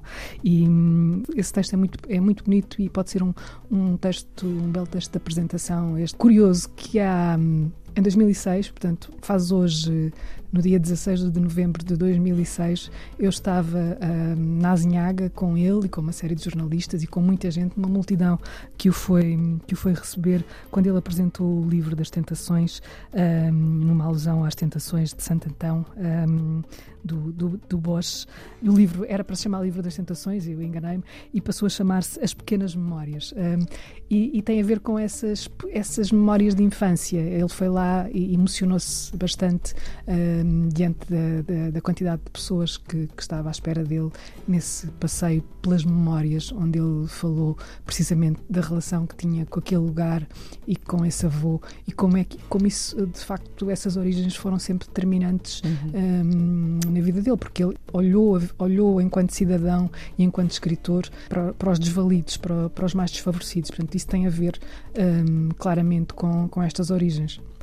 Tu entrevistaste-o uh, mais do que uma é, vez? Sim, sim. Como é, que, como é que ele era? a primeira vez cheia de medo, porque era uma miúda e ele era um célebre escritor um, e, ia cheia de, de medo. Uh, e é uma das coisas que eu, que eu não, não esqueço foi o modo um, afetuoso, afável com que, com que ele me quis, uh, ele percebendo claramente que eu estava aflita, uh, me quis deixar à vontade para uma conversa que foi longa, foi feita na, na, na Então Caminho, uh, na sede da Então Caminho, e, e, guardo essa memória da primeira entrevista que lhe fiz como uma. Uh, como, é, como é que. Não sei, não sei explicar bem, mas é um ato de generosidade. Acho que hum, ele podia ter, ter fechado a cara e, e, ter simplesmente ficado à espera das minhas perguntas, uh, como o escritor famoso que era, mas não ele ouvia e tinha e tinha e procurava dar respostas que fossem não fossem repetições de qualquer coisa que ele já tivesse dito. E ele deu muitas, muitas entrevistas. Aqui neste, neste livro, uh, o Miguel Real um, diz que chegou a contabilizar e depois deixou de contar uh, quando chegou às 250. Estamos a falar. ele fala disso no José e Pilar e confessa-se um pouco cansado desse, dessa rotina, mas apesar disso ele continuava, continuava, continuava, disponível. a não querer repetir-se. Um, e isso demonstra a generosidade para quem está, do, ou seja, não só a pessoa que está do outro lado a fazer perguntas, mas também perante os leitores, não é? Aquelas pessoas que vão ler depois o jornal ou que vão ver uhum. a entrevista na televisão ou, na, ou, na, ou ouvi-la na rádio, que é não estar sempre a parecer que está a dizer a mesma coisa. Ou seja, é alguém que está a pensar diante de quem, de quem lhe está a perguntar. Isso é sempre muito estimulante para quem está a entrevistar. Não há razões para ter medo. Quer dizer. Vamos ouvir então mais um depoimento de um dos vencedores do Prémio Saramago, agora Paulo José Miranda. Uh, Prémio Saramago em 1999, o primeiro. Ele escolhe o Memorial do Convento. 100 anos de José Saramago. Antena 3. O livro de José Saramago, acerca do qual escolhi dizer algumas palavras, é Memorial do Convento. Gosto principalmente do ponto de vista da narração, em que o autor se sobrepõe a um narrador fictício. É Saramago quem narra e não um artifício criado por ele. O narrador não é alguém que participou na ação ou que foi testemunha da mesma. O narrador é o escritor José Saramago. Gosto também do confronto entre a literatura e a história, a ciência da história, e fica claro no livro que o instrumento com que se toca a ciência da história é o mesmo com que se toca a literatura. Isto é, a palavra. É a palavra e quem a usa, o autor que faz a ciência da história e faz a literatura. E gosto muito da visibilidade concedida aos anónimos, aos sem voz, àqueles que sofrem as todas as agruras da vida e do abuso do poder. E neste sentido, infelizmente, é um livro atual. 100 anos de José Saramago. Memorial do Convento. Estava Baltazar há pouco tempo nesta sua nova vida quando houve notícia de que era preciso ir a Pero Pinheiro buscar uma pedra muito grande que lá estava, destinada à varanda que ficará sobre o pórtico da igreja, tão excessiva a tal pedra que foram calculadas em 200 as juntas de bois necessárias para trazê-la e muitos os homens que tinham de ir também para as ajudas. Em Pero Pinheiro se construíra o carro que haveria de carregar o calhau, espécie de nau da Índia com rodas. Isto dizia quem já o tinha visto em acabamentos e igualmente pusera os olhos alguma vez na nau da comparação. Exagero será, de certo, melhor a julgarmos pelos nossos próprios olhos, com todos estes homens que se estão levantando noite ainda e vão partir para Pero Pinheiro eles e os 400 bois e mais de 20 carros que levam os petrechos para a condução. Convém a saber. Cordas e calebras, cunhas, alavancas, rodas sobressalentes feitas pela medida das outras, eixos para o caso de se partirem alguns dos primitivos, escoras de vário tamanho, martelos turqueses, chapas de ferro, gadanhas para quando for preciso cortar o feno dos animais, e vão também os mantimentos que os homens hão de comer, fora o que puder ser comprado nos lugares. Um tão numeroso mundo de coisas carregando os carros que quem julgou fazer a cavalo a viagem para baixo vai ter de fazê-la por seu pé. Nem é muito. Três léguas para lá, três para cá. É certo que os caminhos não são tão bons, mas tantas vezes já fizeram os bois e os homens esta jornada com outros carregos que só de pôr no chão a pata e a sola logo veem que estão em terra conhecida ainda que custosa de subir e perigosa de descer. Daqueles homens que conhecemos no outro dia, vão na viagem José Pequeno e Baltazar, conduzindo cada qual a sua junta, e entre o pessoal peão, só para as forças chamado, vai o de Cheleiros, aquele que lá tem a mulher e os filhos. Francisco Marques é o nome dele, e também vai o Manuel Milho, o das ideias, que se lhe vêm e não sabe de onde. Vão outros Josés e Franciscos e Manuéis, serão menos os Baltazares, e haverá Joões, Álvaros, Antónios e Joaquins, talvez Bartolomeus, mas nenhum tal. E Pedros, e Vicentes, e Bentos, Bernardos e Caetanos. Tudo quanto é nome de homem vai aqui. Tudo quanto é vida também. Sobretudo se atribulada, principalmente se miserável, já que não podemos falar-lhes das vidas por tantas serem ao menos deixemos os nomes escritos. É essa a nossa obrigação, só para isso escrevemos, torná-los imortais, pois aí ficam, se de nós depende. Alcino, Brás, Cristóvão, Daniel, Egas, Firmino, Geraldo, Horácio, Isidro, Juvino, Luís, Marcolino, Nicanor, Onofre, Paulo, Quitério, Rufino, Sebastião, Tadeu, Ubaldo, Valério, Xavier, Zacarias. Uma letra de cada um para ficarem todos representados. Porventura, nem todos estes nomes serão os próprios do tempo e do lugar, menos ainda da gente. Mas, enquanto não se acabar quem trabalha, não se acabarão os trabalhos. E alguns destes estarão no futuro de alguns daqueles, à espera de quem vier a ter o nome e a profissão. De quantos pertencem ao alfabeto da amostra e vão ao Pedro Pinheiro, pese-nos deixar ir sem vida contada aquele Brás que é ruivo e Camões do olho direito. Não tardaria que se começasse a dizer que isto é uma terra de defeituosos, um marreco, uma neta, um zarolho, e que estamos a exagerar a cor da tinta que para heróis deverão escolher os belos e formosos, os esbeltos e escorreitos, os inteiros e completos. Assim o tínhamos querido. Porém, verdades são verdades. Antes se nos agradeça não termos consentido que viesse à história quanto há de belfos e tartamudos, de coxos e prognatas, de zambros e epiléticos, de orlhudos e parvos, de albinos e de álvares, os da sarna e os da chaga, os da tinha e do tinhó. Então sim, se veria o cortejo de Lázaros e quase modos que está saindo da vila de Mafra, ainda de madrugada. O que vale é que de noite todos os gatos são pardos e vultos todos os homens. Se Belimunda tivesse vindo à despedida sem ter comido o seu pão, que vontade deveria em cada um a de ser outra coisa. Memorial do Convento, na voz de Pedro Costa. Na verdade, ainda não disse isso, mas é Pedro Costa quem está a dar voz a estes certos dos livros de José Saramago, neste ensaio sobre Saramago. Aqui um excerto do Memorial do Convento, escolhido então por Paulo José Miranda, um dos vencedores dos prémios Saramago. Ele foi o primeiro. Depois, uh, José Luís Peixoto, Adriana Lisboa, Gonçalo M. Tavares, Walter Ugumem, João Tordo, André Del Fuego, Onjaki, Bruno Vieira Amaral, Julian Fuchs, Afonso Reis Cabral e este ano Rafael Galo. Isabel Lucas, são importantes estes prémios? Uh...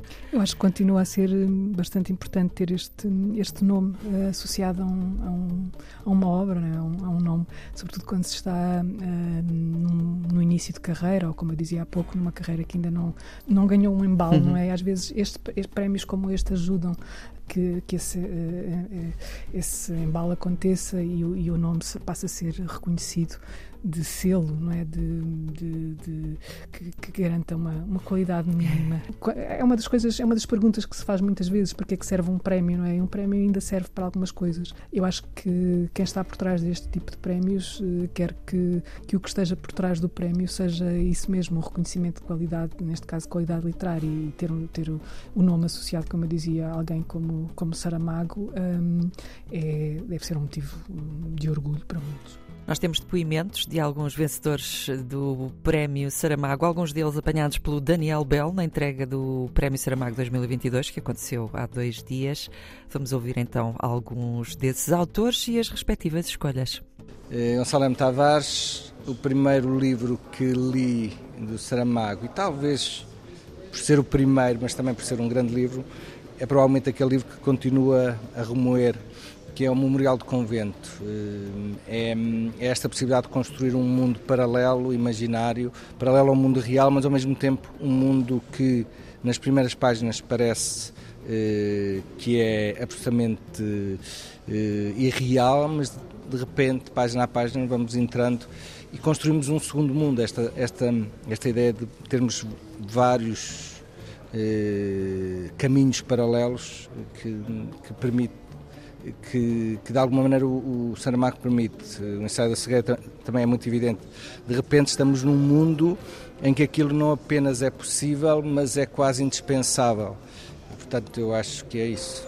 Ensaio sobre Saramago. Antena 3. Gonçalo M. Tavares a escolher o Memorial do Convento. Agora, Bruno Vieira do Amaral também vai fazer a sua escolha. Antes, temos um pequeno excerto do discurso de entrega do Prémio Saramago neste ano de 2022. A mão do autor de Dor Fantasma conhece as suas funções e os momentos em que tem de as executar. É mão cirúrgica, aplicando incisões seguras e sábias. É mão de pintor, na pincelada criativa e intencional é mão de maestro agitando a batuta e guiando a orquestra num crescendo de som e fúria que culmina no magistral desenlace do romance. A cena em que a redenção antecipada se transforma num turbilhão sinfónico de raiva e violência, em que o desespero lentamente consolidado do protagonista encontra o insuperável obstáculo da imperfeição na forma do próprio filho, e pior do que isso, na forma de um sentimentalismo que, por momentos, ameaça não só cobrir Rómulo Castelo, personagem de ficção, como todo o romance. Antena 3. É as Pequenas Memórias, porque foi o livro em que eu descobri uh, não o lado do, do grande escritor, da, quase da, da catedral que era Saramago aos meus olhos, mas um lado mais humano, mais próximo, e esse está nesse pequeno livro. Como é que foi hoje, Bruno, estares aqui leres aquele discurso que no fundo é a súmula do pensamento do júri em relação ao premiado deste ano? Como é que foi a sensação de regressar nesta qualidade eh, a uma sala que homenageou, onde foi homenageado Saramago na altura do Nobel? Que sensações foram estas deste dia? Um sentido de grande responsabilidade e uma grande alegria pela alegria do Rafael. Uh, nós sabíamos que eu tinha essa consciência de que este prémio é um prémio que muda a vida de quem o recebe e, e percebeu-se pelas reações do, do, Rafael que ele tem também consciência disso. E, e há, o que há é, é, é, voltar, no meu caso, sete anos no tempo atrás e, e, e lembrar-me do que senti no dia em que uh, foi anunciado o prémio e imagino que para o Rafael seja também um momento de, de, de profunda alegria e eu partilho esse sentimento com ele. Ensaio sobre Saramago. Sou José Luís Peixoto. Uh, o, meu, o meu livro preferido de José Saramago hoje é Evangelho segundo Jesus Cristo. Foi o primeiro romance de Saramago que li tive um impacto enorme com essa leitura, pela descoberta da linguagem, pela solenidade também dos temas e a partir daí uh, iniciei a leitura de, de tudo o resto e, e, e, poderia também com muita facilidade nomear outro título de Saramago porque existem obras muito diversas e que me tocaram de formas também muito próprias. Prémios Saramago que uh também são uma série de documentários Sim. assinados por Carlos Vaz Marques e Graça Castanheira. Uh, passou na RTP. Uh, eh, penso que não terão grande dificuldade em encontrar os episódios nesse grande universo da World Wide Web. Um, tu também falaste com a Graça Castanheira, Isabel, sobre, sobre esta série. Uh, já vamos ouvir a conversa. Queres, queres dizer alguma coisa sobre, sobre isto, sobre a série? Sim, dizer que, que gostei quando, quando vi a série, não sabia não sabia o que ia ver, confesso que estava muito curiosa, uh, apesar de conhecer os autores, um, tentar perceber o que é que se podia fazer com, com aquilo, com aqueles. Uh, porque eles são muito diferentes não é? e, vivem, e vivem em realidades também, em geografias muito diferentes e, e gostei de, de, poder assistir àquilo que é, uh, como vamos ouvir e como é, vem sublinhado muitas vezes, que é esse espaço mais íntimo, não é? Aquilo que está, nós queremos sempre tentar perceber um bocadinho o que é que está por trás da criação, não é? O que é que está por trás de um criador, como se isso, como se isso explicasse alguma coisa. É um lado voyeurista, se calhar, uh, mas, mas também é, é, um testemunho e a, a Graça diz, e o, o Carlos Vaz Marcos também sei que, que, que sublinham isso, que é poder ter este registro do que é um, um escritor em movimento, porque o, o trabalho do escritor, um, o trabalho, parte do trabalho do escritor é uma, é uma coisa muito pouco interessante de se ver. São umas mãos, ou com uma caneta, ou com uma caneta, ou segurar uma caneta, ou até claro, não é? E alguém, uh, solitário no meio de um café, ou numa sala, quer dizer, não é propriamente uma coisa que consiga ver do princípio ao fim a obra que está em construção, mas um, é esse penetrar nesse lado mais, uh, ou essa ilusão de que está a penetrar num lado mais uh, uh, íntimo e que se tem acesso a partir daí a qualquer coisa de misterioso é, é interessante e eles acho que conseguiram uma coisa muito bonita. Vamos ouvir então. 100 anos de José Saramago. Há dois anos, em novembro de 2020, estreava-se a série documental Os Herdeiros de Saramago da autoria do jornalista Carlos Vaz Marques e com realização de Graça Castanheira, dividia-se em 11 episódios, cada um dedicado à obra e ao cotidiano dos até então 11 vencedores do Prémio Saramago. Atribuído de dois em dois anos a uma obra de um autor de língua portuguesa com menos de 35 anos, o primeiro foi para Paulo José Miranda, em 1999. Seguiram-se José Luís Peixoto, Adriana Lisboa, Gonçalo M. Tavares, Walter Ugumem, João Tordo, Andréa Del Fuego, Onjaki, Bruno Vera Amaral, Julian Fuchs e Afonso Reis Cabral. Neste trabalho de Carlos Vaz Marques e Graça Castanheira, temos retratos e um pouco da intimidade de escritores enquanto jovens que partilham a herança de um dos nomes maiores da literatura portuguesa. Para contar um pouco dessa aventura, está aqui a Graça Castanheira. Ela é autora de séries de televisão, entre elas O Tempo e o Modo, e documentários como A Rua e a Estrada, a partir da obra com o mesmo título de Álvaro Domingues ou de A Pedra Não Espera. É ainda professora na Escola Superior de Cinema. Graça, como é que correu esta aventura com os herdeiros de Saramago? Esta aventura começou com um convite da produtora Pedro Borges, Amidas Filmes, que nos pôs em contacto, a mim e ao, e ao Carlos, e foi um encontro que funcionou desde logo. O Carlos tinha uma proposta muito imaginativa e desafiante. No fundo, ele queria converter cada um dos escritores numa espécie de atores da sua própria, do seu próprio episódio. Uhum. E isso, à partida, pareceu-me muito difícil, mas muito interessante e talvez também muito coerente com a exigência e, o, e a imaginação do universo do Saramago colámos a partir daí, escrevemos pré-guiões para cada um dos episódios e foi o resultado, acho que foi. Nós gostámos muito de o fazer, pelo menos. A dificuldade maior um, foi estar a filmar autores que ao mesmo tempo eram atores, ou seja, eles tinham que se interpretar a si próprios. Se nós estivéssemos a seguir um operário de uma fábrica, ele estaria a construir uma peça e nós tínhamos gestos que evidenciavam a sua atividade. Num escritor, a atividade é muito interna, sem evidência visual que externalize essa atividade. E, portanto, aquilo que o Carlos Vaz Marques propôs foi uma série de ações que nós teríamos de pedir aos, aos, autores para fazer, para que pudéssemos, então, ter um mundo de evidências visuais. E ehm, essas propostas eram articuladas com aquilo que conhecíamos ambos da obra de cada um dos autores. Sim. Não era uma coisa desgarrada. Sim, sim, sim. De qualquer maneira, a grande dificuldade era fazer com que eles fizessem, representassem-se, se representassem para nós. E em relação a si, um, qual é, qual é, como é que se relaciona com, com a obra de José Saramago? O Saramago, sabe, é, é daqueles autores que eu comecei a ler de uma maneira muito norm, banal, ou seja, li o Objeto Quase, li os primeiros livros do Saramago, sempre com com um fascínio enorme porque era novo. O objeto quase é um é quase uma o objeto quase é uma coincidência entre o meu mundo um, a entrar para António Arroio e a descobrir a arte e descobrir que as coisas podiam não ser tal e qual como tão estáveis como eu as conhecia até aí. E o objeto quase creio que foi o primeiro livro que eu li que não era normal. Era desafiante em relação a... Era desafiante, era subversivo em relação à própria literatura, em relação ao mundo, à visão do mundo. E, e depois o manual de pintura e caligrafia. E, e portanto, fidelizei-me ao Saramago. E, e quase que me pareceu natural, modéstia à parte, Sim. Que, o, que o projeto me tenha vindo calhar a mim.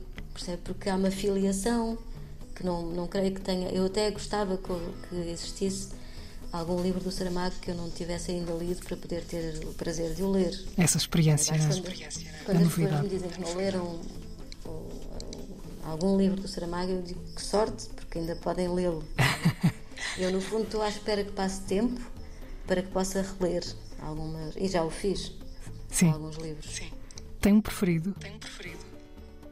Sabe que eu continuo a achar que o, o a morte, o ano da morte do Ricardo Reis a Jangada de Pedra e o, a Cegueira. Como é que se chama o. Da... O ensaio sobre a cegueira. O ensaio sobre a cegueira.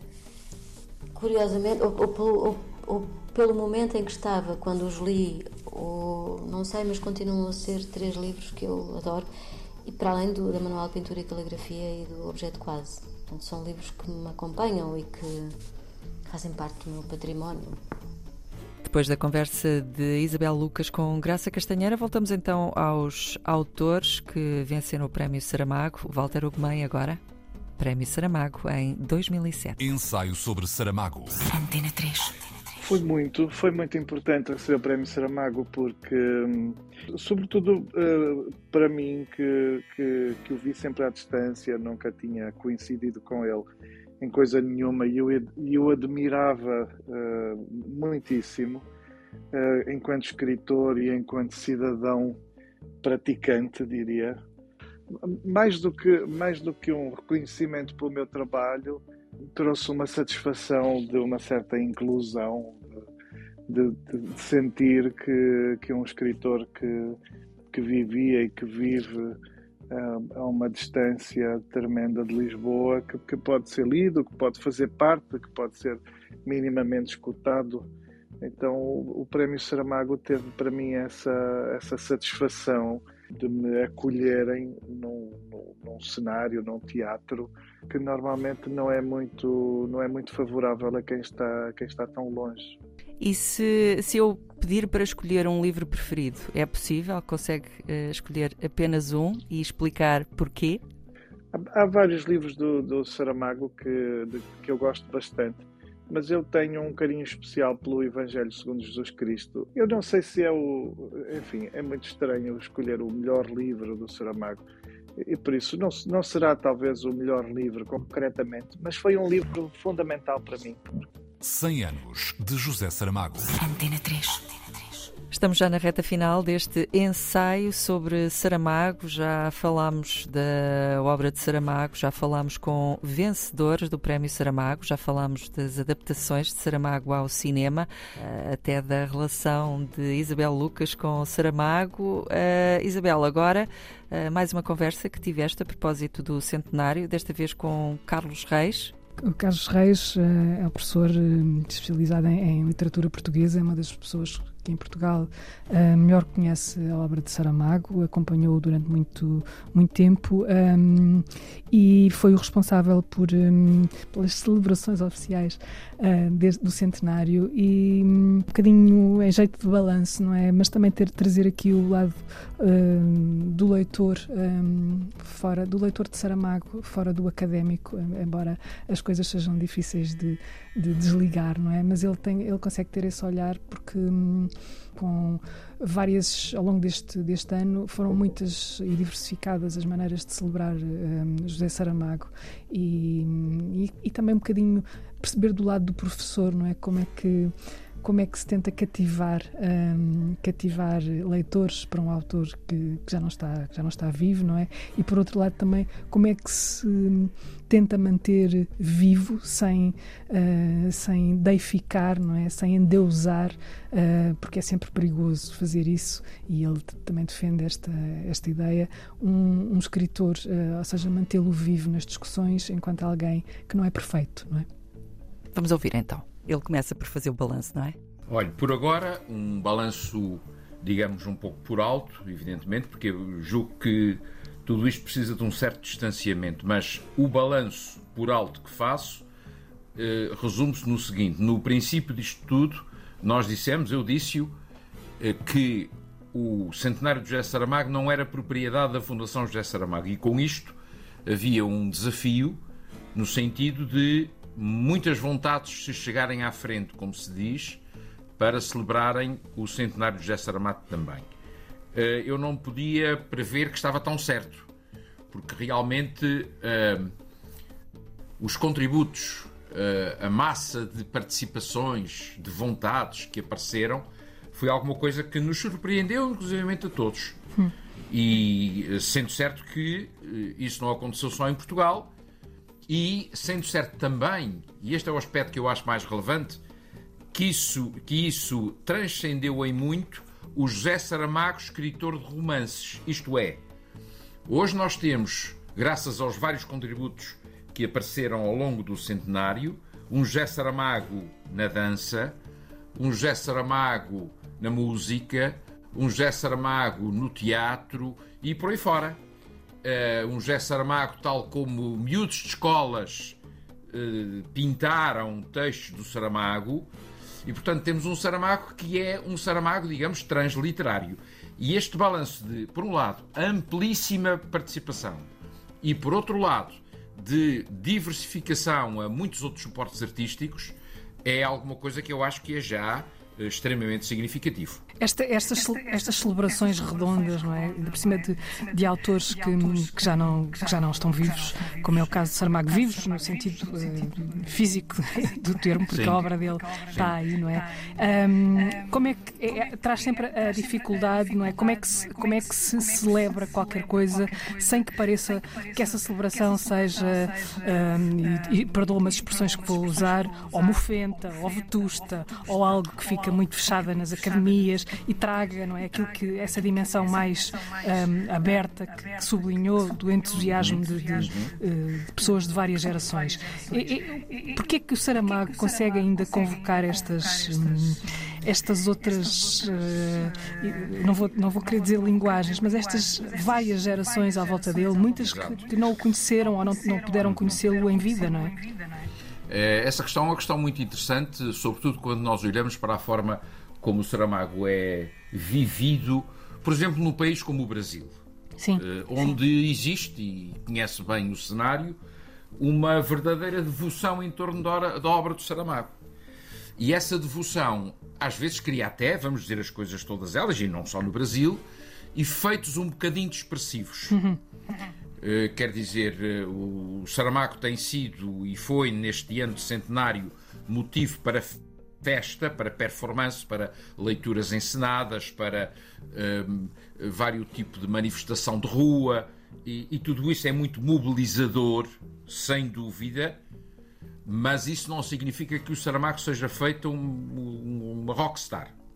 O Saramago é um escritor de livros literários e é a partir deles que tudo isso acontece, mas sem esquecermos que é a partir deles que tudo isso acontece. Isto é, que continuam no universo de Saramago, as personagens que ele criou, podem ter agora até outros formatos, Sim. continuam Sim. os grandes sentidos que ele cultivou, os cenários que reconstituiu, etc.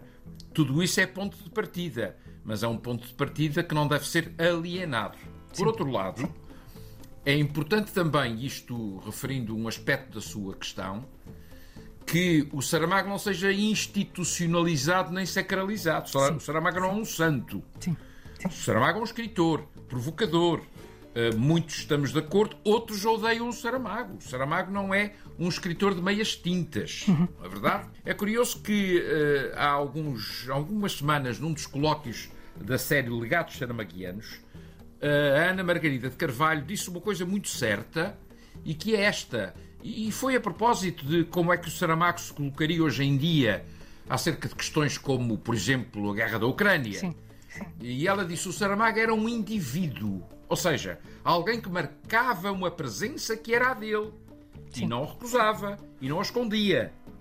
E portanto, nesse sentido, é que eu digo que é bom ter em conta essa espécie de vivacidade controversa da obra do Saramago, que é um belo travão para que ele não se institucionalize. Ou a mitificação, Depois, não é? Do... Exatamente, para que ele não fique rigidificado numa imagem canonizada, embora possamos dizer já que ele é, e não há nenhum mal disso, um escritor do cânone. Sim.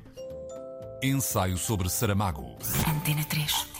Isabel Lucas, à conversa com o professor Carlos Reis, a propósito do centenário de José Saramago. Estamos quase no final deste ensaio sobre Saramago. Isabel, uh, Saramago quase que tem um estatuto de rockstar, não é? Figura uh, pop. É, é uma figura pop, mas ao mesmo tempo também tem esta dimensão mais académica, o tal escritor do, do cânone. E depois, se calhar, tem muitas outras dimensões. Uh, acho que ao longo destas duas horas em que estivemos a falar, nós as duas e também com vários convidados, percebeu-se que a sua personalidade será no mínimo tão complexa quanto a sua obra.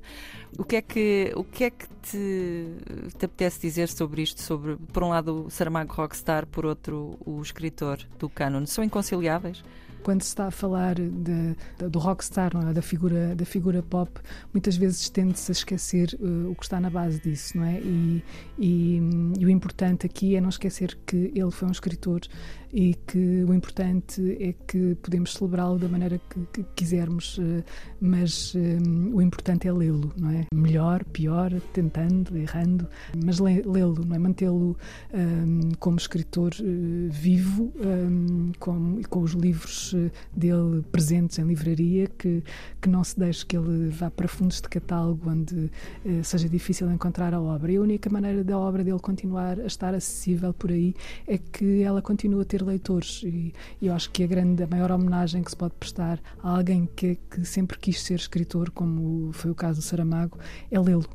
Isabel, esperemos que este ensaio sobre Saramago também sirva para convencer algumas pessoas que eventualmente tenham ainda medo do, do escritor a irem procurar a obra e esperemos que sirva também para ajudar as pessoas a conhecer um pouco melhor este grande vulto da cultura portuguesa, mas que se transformou um homem com uma voz universal que fala para Portugal, mas fala para o mundo inteiro.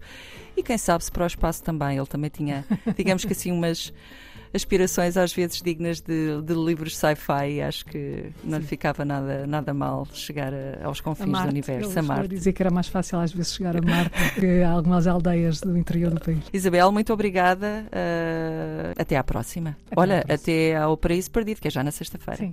Beijinhos. Beijinhos. Até lá.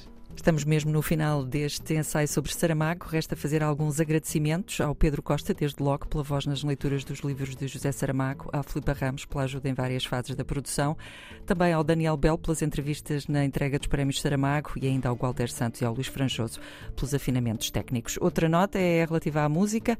Ouvimos faixas da banda sonora do documentário José e Pilar e também da banda sonora do filme Ensaio sobre a cegueira. Continuem desse lado com a Antena 3. Boa noite.